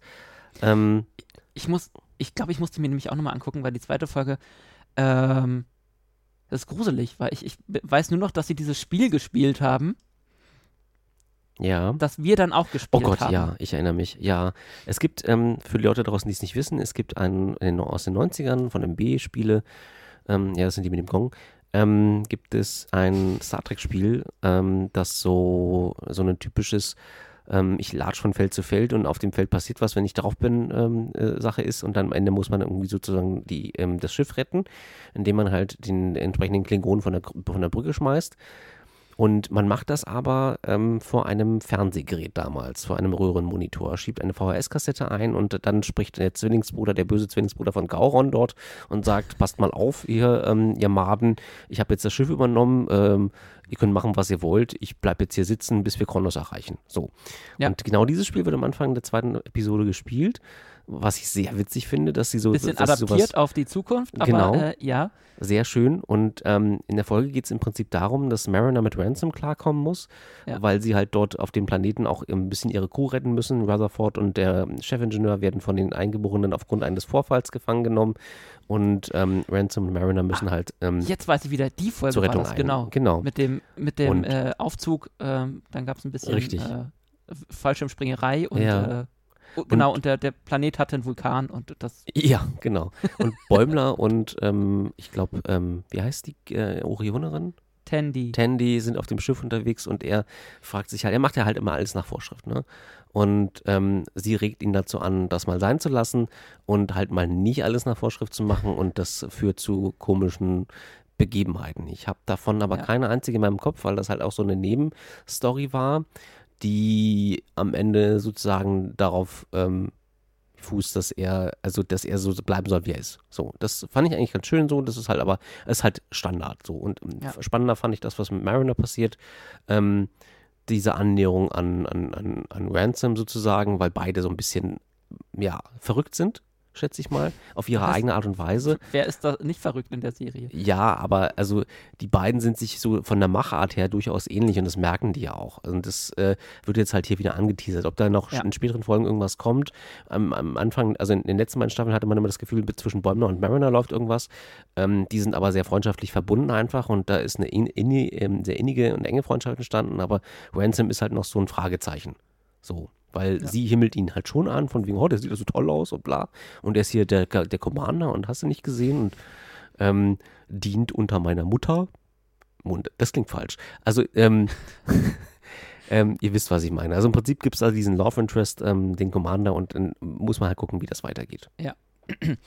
Aber weitergehen, ähm, es wurde jetzt schon angekündigt, ein bisschen mehr zu der äh, aktuellen Staffel. Ja. Es wird auf jeden Fall eine Fortsetzung zu äh, Crisis Point äh, geben. Das, ähm, wenn du dich erinnerst, war in der ersten Staffel diese großartige Holodeck-Episode, wo sie quasi die äh, Filme ein bisschen auf die Schippe genommen haben, wo äh, Mariner hier einen auf Vindicta gemacht hat und dann ja. äh, total durchgedreht und das war ja, ja so diese Selbst, mich. wo sie dann am Ende sich selbst über, gegenüberstand. Ja. Und ähm, da gab es jetzt einen äh, kleinen Trailer oder einen Ausschnitt aus der ähm, zweiten Folge, die jetzt irgendwann, ich glaube, in der, das ist dann Folge 8, 7 oder 8 der aktuellen Staffel. Ähm, da äh, wird das vorkommen und da äh, ähm, oder ausgestrahlt werden und da kommt dann, äh, schreibt wohl Bäumler äh, ein, ein weit, eine weitere Folge oder ähm, so in der Art. Da spielt er. Ja, sehr cool. Das klingt auf jeden Fall, also ja. das äh, klingt sinnvoll und lustig. Ja, ich schicke dir auf jeden Fall nochmal den äh, Link. Auf jeden Fall ähm, bin ich gespannt, was da in den nächsten Folgen Lower Decks noch präsentiert wird, außer noch mehr Koala-Anspielungen. ja. wir, wir, brauchen mehr Koalas in unseren Fans. Eindeutig, ja. Guckt auf, den, auf das Intro. Oder war, war das Intro? War es das Intro? Ja, na, das ja, ist der, der Bumper vor dem Intro. Dieses, äh, mhm. äh, wenn, wenn die Cerritos einmal durchfährt und dann fliegt und einmal dann steht da Star Trek. Und im Hintergrund. Ähm, Ein Koala. Schaut her. Ja. Und äh, wir müssen noch kurz auf die, die erweiterte ähm, Vorspann eingehen. Ähm, inzwischen drehen sie, also es gibt ja immer diese eine Szene in, im, im Intro von Lower Decks, äh, diese Borg-Szene, wo die Cerritos ja. davor ähm, davor ähm, steht und dann sagt, nee, da, äh, nee, ich bin weg. Ohne mich, genau. Und inzwischen habe ich so das Gefühl, man guckt dann vor allem die Staffeln nur noch oder freut sich immer besonders auf die neue Staffel ähm, Lower Decks, wenn man fragt, was haben sie jetzt wieder in diese, ähm, diese Szene mit eingebaut. Am Anfang waren es ja wirklich nur, ähm, ich glaube, die, die, Vulk äh, Romulaner, danke. Und äh, die da ein bisschen gegen die Borg gekämpft haben. Dann kamen ja irgendwann die Klingonen noch dazu und die Packlet. Und jetzt in der neuen in der neuen Folge ist dann irgendwie das, äh, das Christ, die kristalline, also die Crystalline äh, ähm, ähm, Entity ist da irgendwie die, die Kristalleinheit. Das, das Kristallwesen heißt, heißt das, glaube ich. Ähm, noch mit drin und mischt da jetzt auch ein bisschen mit. Ähm, ich frage mich, wie weit und wie lange sie das noch weiter eskalieren können. Also ich weiß nicht, wie viele Staffeln sie da schon äh, sich Gedanken gemacht haben. Ähm, kommt dann irgendwann noch die Wahlsonde und äh, Vija oder? Oh ja, bitte. bitte, bitte, bitte. So ein, ein Bootschiff. Ja, irgendwas, ne? Oder dieses, dieser Weltraumfresser aus TOS. Dieses ja, Riesenwesen, dieser Wurm, Ach, wo man reinfliegt und, und äh, Schiffe kaputt gehen. Ja, ja, genau. Ja. Wäre auch noch was. Stimmt, also ein bisschen, bisschen was haben sie noch, was sie mit einbauen könnten. Mhm. Aber ich finde das großartig. Ja, ja. das ist schon eine Ansammlung. Deswegen. Guckt mehr Lower Decks da draußen. Lower Decks, Lower Decks, Lower und, Decks. Uh, und, und Strange New Worlds würde ich jetzt auch gerne irgendwann mal gucken. Ja, Nein. Paramount, macht es bitte möglich. Apropos möglich ähm, oder nicht möglich, es gibt Neuigkeiten zum Star, äh, Star Trek 4, also 4.2 oder was? Oder wie, wie nennen wir den? Weil das ist ja die neue Zeitrechnung. Also der geplante es gibt Neuigkeiten seit 2016 zu Star Trek 4. Muss man sich mal vor Augen führen. so lange. Was macht eigentlich Tarantinos Projekt? Ähm, Gar nichts. Leider. Ähm, Tim, da gab es eine Neuigkeit, da will jemand zurück da woher gekommen ist. Richtig, Matt Jackman sollte ja eigentlich Star Trek 4 ähm, Regie führen. Das macht er jetzt nicht mehr. Er möchte zurück zu Marvel und möchte dort dann den Fantastic Four, den Fantastischen Vier Reboot drehen. Und jetzt müssen wir uns überlegen, ähm, Fantastic Four hat zwei schreckliche Filme hervorgebracht die man sich nur mit ähm, sehr viel Alkohol angucken kann. Das heißt, zwei brauchen wir noch, dann sind es die. Richtig, dann ist das Maß voll, sozusagen. Dann sind die fantastischen, unfantastischen vier. es ist halt einfach auch, es ist halt einfach auch ein schwieriges Setting, und weil du so viele möchte, Leute zusammenbringen musst. musst. Und, und dann, da, möchte er, da möchte er lieber mit, mitmischen ja, als bei Star Trek. Das ist mein Punkt, das ist mein Punkt. Du möchtest lieber das machen als Star Trek. Willst du dringend, was ist zum Teufel, was stimmt denn nicht mit Paramount? Also irgendwie müssen entweder sind es die Bedingungen, die nicht stimmen, oder es ist das Franchise, was halt immer nur meckert über alle neuen Sachen, die so kommen. Was? ja, das hast du ja bei Star Wars auch so, aber. So einem Franchise? Was? Wer meckert da irgendwer? Nie? Ach Quatsch. Nein. Nee, aber es ist so, ähm, machst halt lieber das, anstatt irgendwie Star Trek zu, mhm. zu drehen. Und das gibt einem schon zu denken. Der Film wird nie was. Kannst vergessen. Sie müssen naja, das komplett allem, neu machen. Naja, vor allem ist es schon krass, wenn, ich habe jetzt noch gerade nochmal geguckt, der ähm, Star Trek 4 ist ja eigentlich schon für Dezember nächsten Jahres ähm, angekündigt worden. Oh Gott. Ähm, dann sollten sie sich relativ schnell äh, jemanden suchen, der da ein bisschen Regie führen kann. Also ich würde mich anbieten, aber ansonsten, falls sie nicht irgendjemand anders finden. Chris Pine und auch die anderen Darsteller wussten eigentlich gar nicht, dass die, dass die irgendwas in der Richtung drehen werden. Die freuen sich natürlich, klar, aber die dachten sich, also es wäre schön, wenn man uns mal Bescheid gesagt hätte. Also das auch in diese Richtung. Jahres schon. In diese Thema, Richtung, genau. genau in diese, auch in diese Richtung funktioniert Paramounts Kommunikation überhaupt nicht. Naja, wir harren der Dinge, die da kommen werden. Ja. Ich hoffe, ähm, also ich, mich, mich würde es auf jeden Fall freuen, wenn es da noch mal ein bisschen was Neues geben würde, auch wenn mich die Kelvin-Filme ja nie so aus dem Hocker gerissen haben. Wobei der, der dritte war ja, also Beyond war ja ganz okay. Ähm, das ging dann ja. wieder in die richtige ja, Richtung. Ja, absolut. Ähm, ja, deswegen bin ich gespannt, was da passiert. Beziehungsweise ich bin dann auch mal gespannt, ob es dann irgendwann mal ähm, das Crossover geben wird von Kelvin, äh, Kirk und Spock und äh, mhm. Strange New Worlds, Kirk, ähm, Kirk und äh, Pike und Spock. Ja. Die gibt es da jetzt ja auch alle. Das wäre mal ganz wichtig. Richtig, richtig. Witze, wir, wir sollten langsam zu Ende, zum Ende kommen, weil ich mein Sprachzentrum äh, lässt langsam nach. Aber wir haben noch ein paar Punkte, mhm. die ich ähm, nicht vorenthalten wollte. Denn wie gesagt, ich habe mir ja diesen ähm, Stream zum Star Trek-Tag angeguckt. Erzähl. Ähm, beziehungsweise einen Tag später, weil wir waren ja bei Kahn. Kann man dann mal machen. ähm, kann man mal machen. Ne? Ja, du musst den Witz äh, nicht erklären, dann machst du ihn kaputt. Nein, ich habe gehört, das macht die Witze immer besser, wenn man sie dann nochmal erklärt. Ja, total. ähm, nee, ich habe mir das wirklich nochmal angeguckt und das, das lief nochmal zwei äh, Stunden und ich war ja ein bisschen enttäuscht von dem Ganzen, weil letztes Jahr war schon mal Star Trek Tag. Ähm, das wird ja jetzt immer, ist ja immer ein großes Event am 8.9. und ähm, groß gestreamt. Da letztes Jahr haben sie wirklich ähm, letztes Jahr haben sie wirklich eine Menge angekündigt, also, also viel, viel Neues, nochmal irgendwie wirklich große Ankündigungen, neue Serien und so. Und irgendwie dieses Jahr war, haben sie sich halt wirklich auf die Serien beschränkt, die es irgendwie schon gibt, beziehungsweise bei uns halt noch nicht gibt. Mhm. Und ähm, ja, da, also viel, viel, viel Neues war, war da nicht. Man hat halt, ich fand das auch immer ein bisschen schade, die haben halt dann immer zu jeder Serie, dann haben sie die Leute mal irgendwie auf die Bühne geholt und ähm, dann hattest, hattest du da äh, Patrick Stewart sitzen und, ähm, und ähm, Jerry Ryan, das so ja.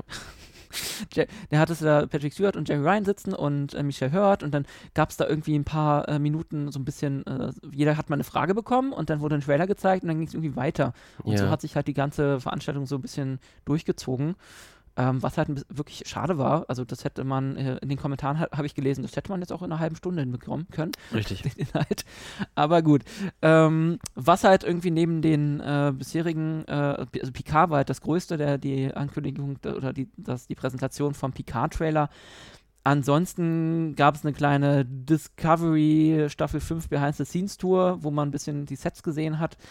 Ähm, war ganz nett.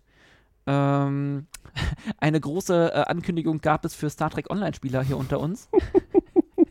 Will Wheaton äh, gibt sein Star Trek Online-Debüt und er wird äh, niemand anderen spielen als den terranischen Imperator. Dieses, ähm, dieses Spiel ist so verrückt ja. so verrückt. Die drehen da gerade, glaube ich, völlig frei in, im Erzählmodus. Also, Im, im, wenn du dir die Geschichten anguckst, die die da. Im verrückten Sinne. Im ja. guten, verrückten Sinne, aber es ist, wie hat, irgendjemand hat unter die Kommentare unter, unter irgendeinem Star Trek Online-Video geschrieben, ähm, Star Trek Online ist totally bonkers. Also die, es ist halt wirklich komplett am Freitag gerade, was so die Charaktere haben. Die machen ja. alles mit denen, wirklich alles. Die werden einmal komplett durch den Fleischwolf gedreht und dann hast du irgendwie eine Kate Mulgrew, die da irgendwie als, als, als Assassine unterwegs ist und na, so, auch eine, das war, Kate Mulgrew war ja die Anspielung auf Starship Troopers. Die war ja auch ja. irgendwie Fleet Admiral oder mhm. äh, Genau. Dingsbums. Ja, aber mhm. es ist halt komplett frei. Es ist halt, die machen alles Mögliche und äh, das ist aber gut, weil ja. ähm, du solche Geschichten dann, also kann, da kommen dann die unwahrscheinlichsten Sachen zusammen. Also Charaktere, die sonst vorher nichts miteinander zu tun hatten.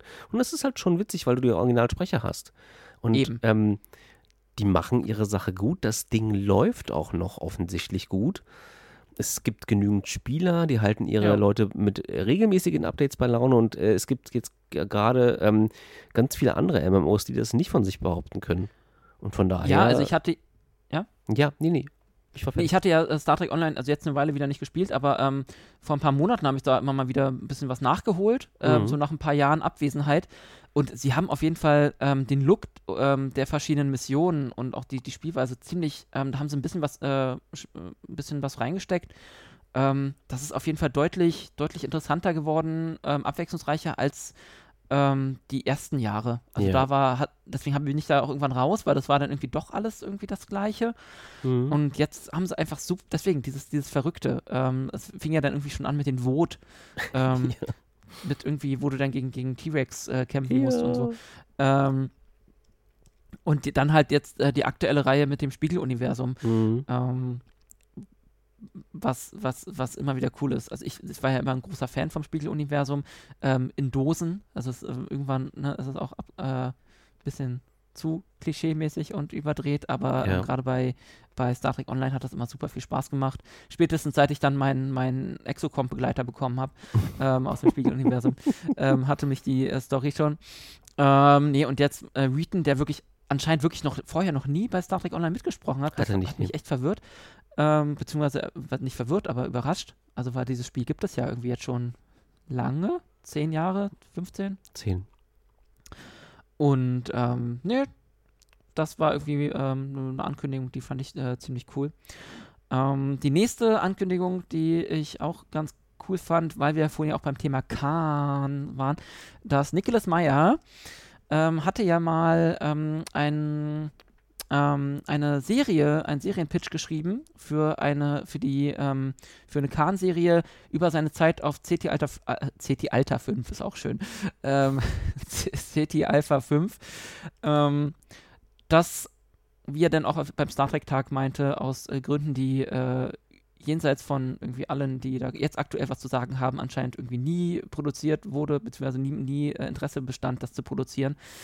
Ähm, äh, hat es halt, wie gesagt, nicht auf die, auf die Leinwand geschafft oder auf den Fernseher. Ähm, aber die bekommt jetzt ähm, eine Podcast-Reihe. Also wie so ein, so ein Live-Reading, wie quasi als Hörbuch. So live, live das ist doch schön. Dann ähm, wird es halt also in ein anderes wohl, Medium übertragen. Genau, er hat da wohl drei Folgen, hat er wohl ähm, geschrieben und die werden dann als Podcast-Serie ähm, kommen. Ähm, es, er hat aber leider noch kein Release-Datum gegeben. Aber ich finde schön, dass man inzwischen sowas dann auf die Art gerne dann auch mal veröffentlicht. Mhm. Ähm, weil das ist immer dann schade, wenn du irgendwie ähm, von irgendwelchen Projekten hörst, die irgendwie geplant sind und die cool sind und die dann, die es dann irgendwie nicht ans Licht der Welt schaffen.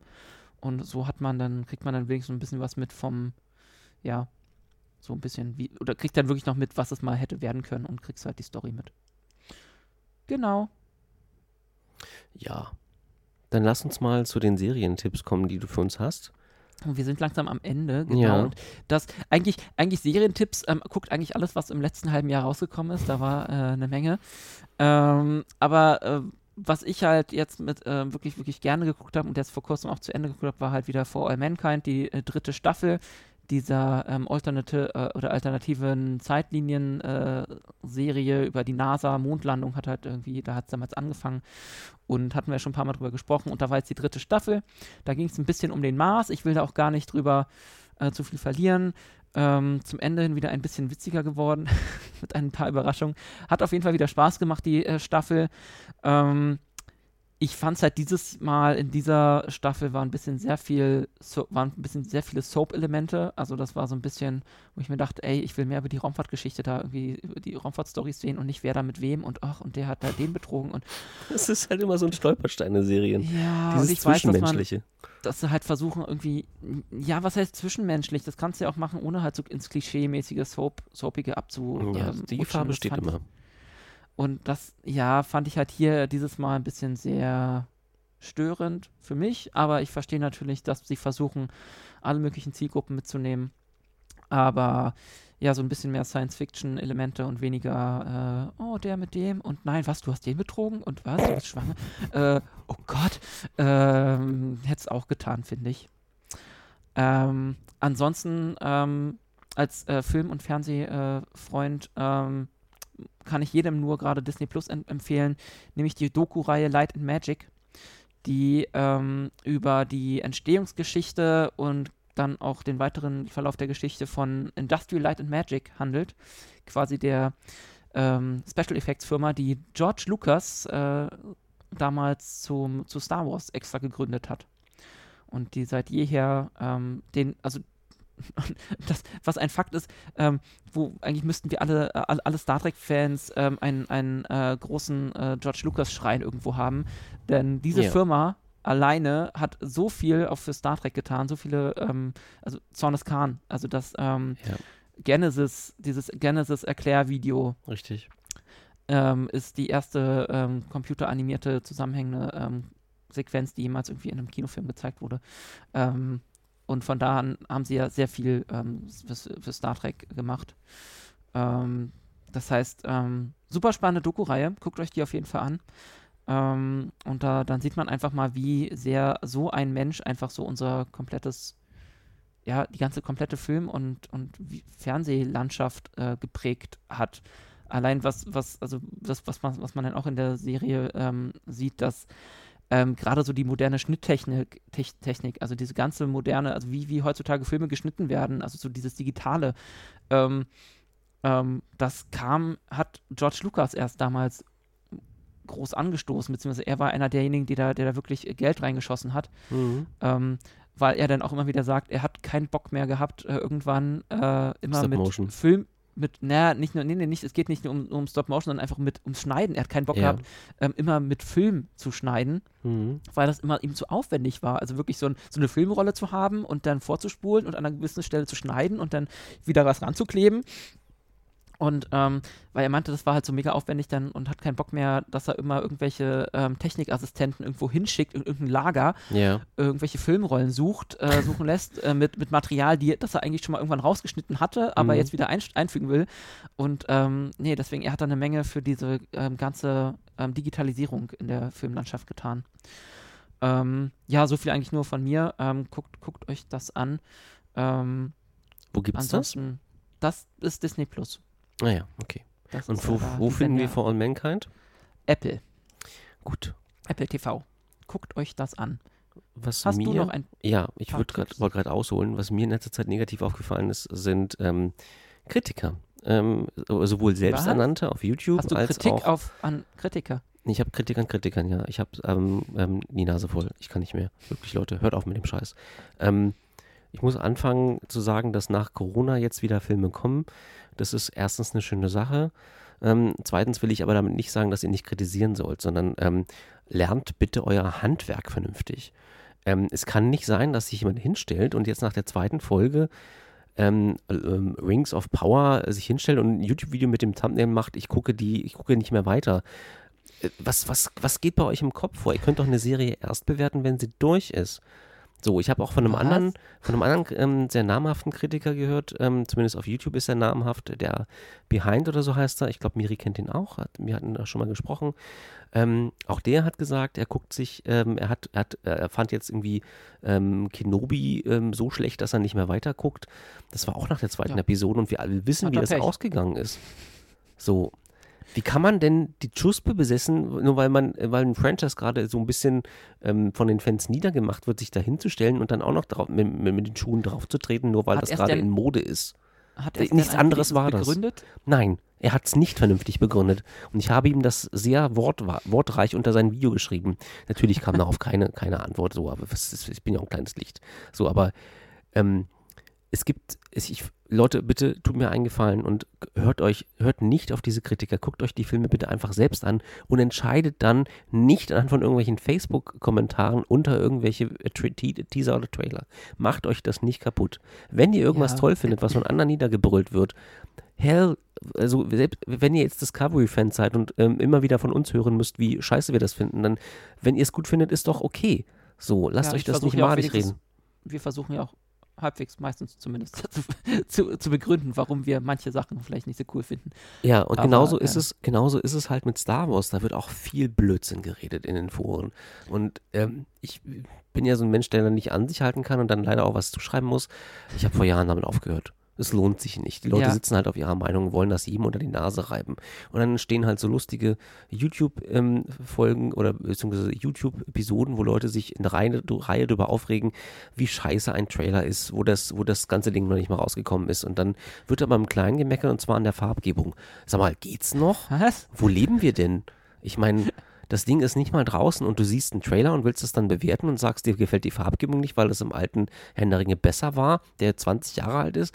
Also, sag mal, es ist, es, ey, das, das geht halt nicht. Ja, dann ist das halt eine eigene persönliche Meinung. Das ist ja immer die Frage, wie, viel, so, wie sehr man sich da. Nein, das sind selbsternannte Filmkritiker, die sich hinstellen und das behaupten und äh, dann ja, auch aber durchkommen. Im Endeffekt, ja, aber im Endeffekt ist es halt ihre eigene Meinung. Und ja, sicher, halt klar. Dann, aber sie können sie halt, halt, auch nicht vernünftig begründen. Also das, was ja. ich an Begründung gehört habe, war so fadenscheinig auswechselbar und austauschbar, dass ich mir halt gesagt habe, so was soll ich denn jetzt damit? Also es sagt mir, es ist, entspricht nicht meiner Seherfahrung. Ja. Ähm, es ist halt, es, es, geht nicht auf Inhalte ein. Also es sagt halt nicht, was genau an der Episode gestört hat. War es ein bestimmter Charakter, der sich irgendwie falsch verhalten hat oder so? Oder wo man das vielleicht im, im, aus dem Silmarillion anders kennt oder weiß, weiß ich nicht. Weißt du, das ist dann wieder, wo ich sage so, ja, lass das doch einfach. Dann mach halt gar keine Kritik, aber dann halt die Klappe. So, und ja, lass, an, lass anderen die Freude daran. Gibt ja anscheinend Leute, die das dann anklicken und sich angucken und denken, yep, yep. Also, nee, ähm, um es nochmal zu betonen, ich feiere Kenobi sehr hart, auch wenn es da so ein paar Sachen gibt, wie zum Beispiel diese komische Laserschranke, an der man hätte auch vorbeigehen können, aber hey. Was? So, ähm, und Erwähnen das nicht. Die Autoren haben gehofft, dass das niemand erkennt. Natürlich nicht. Es gab etliche Memes darüber im Internet. Das Internet vergisst nie und das wird immer, Nein. wird dieser Serie immer nachhaften. Aber ich fand es halt trotzdem schön, weil es halt auch hier ja so ein kleines Ding war, worum sich die Hauptstory spann und wegen die Entführung ähm, von, von ähm, Dingenskirchen, ne, der, der Leia. Und ja. dann halt die, der Konflikt zwischen Obi-Wan Kenobi und seinem alten Schüler. Und das war ja. halt, es war halt trotzdem schön. Man musste keine, man musste auf keine, ähm, äh, man musste keine überbordende Story fürchten. Das war, ich fand's, fand's gut. Es war erstmal was, ja, und vor allem, was, was ich, ähm, um nochmal, wie gesagt, Kenobi so cool fand, ist, dass im Vorfeld haben ja alle immer gedacht, oh, was macht der jetzt, was, also was sehen wir da die ganze Zeit auf Tatooine und er wird sich ja die ganze Zeit um Luke kümmern. Mhm. Und niemand hat ge dran gedacht, dass es ja auch noch Leia gibt. Ja, stimmt, und das ist total cool. Das ist einfach so diese, ja, die, die, ihr Leute, ihr habt einfach da draußen die ganze Zeit euch den Mund fussig geredet und hier, das gibt's doch die andere, auch noch eine Story, über die man vielleicht äh, reden sollte oder die man zeigen sollte. Ja. Halt, halt ja, dass, dass Leia ja auch Kenobi kannte mhm. und woher und so. Und nee, ähm, ich habe die Serie auch sehr genossen. Ähm, ich, ich, fand da sehr vieles sehr cool. Halt auch wieder, wieder der, der Auftritt von Hayden Christensen halt. Ja. Ähm, die Kampfszene zwischen beiden. Ähm, und natürlich am Ende, weil es eigentlich kommen musste, weil wenn nicht, dann, dann hätte ich es den Autoren schon ziemlich übel genommen oder der Serie, ähm, dass sie Qui-Gon nochmal gezeigt haben, nachdem sie ihn einfach die ganze Staffel mehr oder weniger angeteasert haben. Ja. Und ich hoffe ja, dass ähm, da noch mehr kommt. Ähm, es gibt ja so Gerüchte, dass sie eventuell doch noch äh, ein bisschen was nachlegen. Ähm, ich würde es mir freuen. Also ich würde es mir freuen. Oh Gott, ich würde mich. wir sollten müssen, aufhören. Können wir zum Ende kommen oder hast du noch Serien? Nee, oh, nee Ich würde mich auf jeden also, Fall sehr freuen, wenn da noch mehr kommen würde. Die Serien, Jetzt kommt demnächst aber erstmal Andor. Ja, richtig, genau. Die, ich wollte gerade sagen, die Serien, auf die ich mich freue, die sind gerade noch in den Startlöchern. Die kommen erst noch. Und darüber sollten wir dann bei nächster Gelegenheit reden, genau. lieber Basti. Andor und äh, vorhin nochmal wieder einen Trailer, neuen Trailer gesehen zu Tales of the Jedi. Dies kenne ich noch nicht. Siehst du? Da das ist quasi ähm, ähm, so ein paar Kurzgeschichten von, äh, so im, im Clone Wars-Stil von Jedi, ähm, ja, Back Backstories. Worldbuilding, sage ich immer so schön. Ja, sehr schön. Ähm, ein bisschen Count Doku und äh, Qui-Gon Backstories, ähm, Ahsoka, wie sie Jedi, also ähm, auserwählt wurde nachher oder dann gefunden wurde von Jedi und sowas. Ja. Sieht man ein bisschen im Trailer. Kann ich hier gerne auch nochmal runterpacken. Ähm, Thomas hatte mich nur vorhin angeschrieben, was denn das, wo kommt denn das her? Äh, Habe ich noch gar nicht gemerkt. Meinte ich so, doch, das haben sie neulich irgendwo mal angekündigt. Ich habe das sehr, sehr wilde Gerücht gehört, nagel mich aber nicht darauf fest, wenn es nicht stimmt. Aber wir haben ja, äh, Respawn Entertainment hat vor ein paar Jahren Fallen Order rausgebracht. Ähm, das ähm, Star Wars Fallen Order sagte was, ne? Mit, ja, ähm, ja habe ich auch gespielt. Wie heißt er? Ähm, James Monaghan oder so, der Schauspieler. Cal Kestis. Äh, Cal Kestis äh, ist die Rolle, genau. Und ähm, sie planen ja jetzt auch einen zweiten Teil, der ja. fett in der Mache ist. Und wir, ich bin heiß wie Frittenfett drauf, ne? Würde jetzt ein bestimmter Sportmoderator sagen. Ähm, es ist sogar geplant, dass ähm, diese Figur irgendeiner Form ein Crossover im Serienformat hat. Bei welcher Serie weiß ich jetzt nicht, aber es ist nur ein Gerücht und es würde mich aber für den Schauspieler derbe freuen, weil der hat erst äh, ja. so kleinere Rollen gehabt. Er hat einen großartigen Joker in Gotham geliefert und ähm, der hätte es wie kein anderer verdient, äh, mal eine größere Rolle zu bekommen oder einfach mehr Aufmerksamkeit, die er durch ja. Star Wars definitiv schon genossen hat. Ne? Äh, Muss ja. man ganz ehrlich sagen. Und so unwahrscheinlich, also so gerade wie die im Star Wars-Universum äh, ticken, beziehungsweise die Leute hinter den Kulissen, mhm. ähm, kann ich mir das sehr gut vorstellen, dass ähm, er es auf jeden Fall nochmal auf die, ähm, ja, auf, auf, die Mattscheibe schaffen wird. Ja. Ich würde es ihm ähm, wünschen. Ja, auf jeden Fall. So, Tim, ich glaube, wir haben jetzt schon wieder an die zwei Stunden bald äh, gequatscht. Ja, genau. Erik wird sich jetzt ärgern, nee, ich bin vorbei. Hm, was? Gar keine drei Stunden? Was geht denn da? Ich musste noch weiterarbeiten. Ähm, tja, tut mir leid, Erik. Äh, sei froh, dass wir uns überhaupt wieder vor die Mikrofone gesetzt haben. Echt mal. Ähm, genau, wir werden das auf jeden Fall äh, wieder tun. Hoffentlich auch diesmal nicht wieder ähm, ein paar Monate verstreichen lassen. Ja, Miri muss jetzt mit dem Basteln aufhören. Es tut uns leid, aber dein Abend ist jetzt gelaufen, weil der Podcast ist jetzt durch. Oder du hörst einfach nochmal von vorne, dann genau. bastel gerne ja, weiter. Stimmt, ja. Lass die Staffel von vorne beginnen. Genau. In diesem Sinne, danke, Tim. Danke, Basti. Für deine Anwesenheit hier in unserem lustigen äh, Skype-Raumschiff, äh, auch wenn es das falsche Franchise ist. Ähm, ihr werdet, äh, wenn ihr den Artikel äh, zu diesem ba äh, Podcast seht, werdet ihr wissen, was wir meinen. Ähm, genau.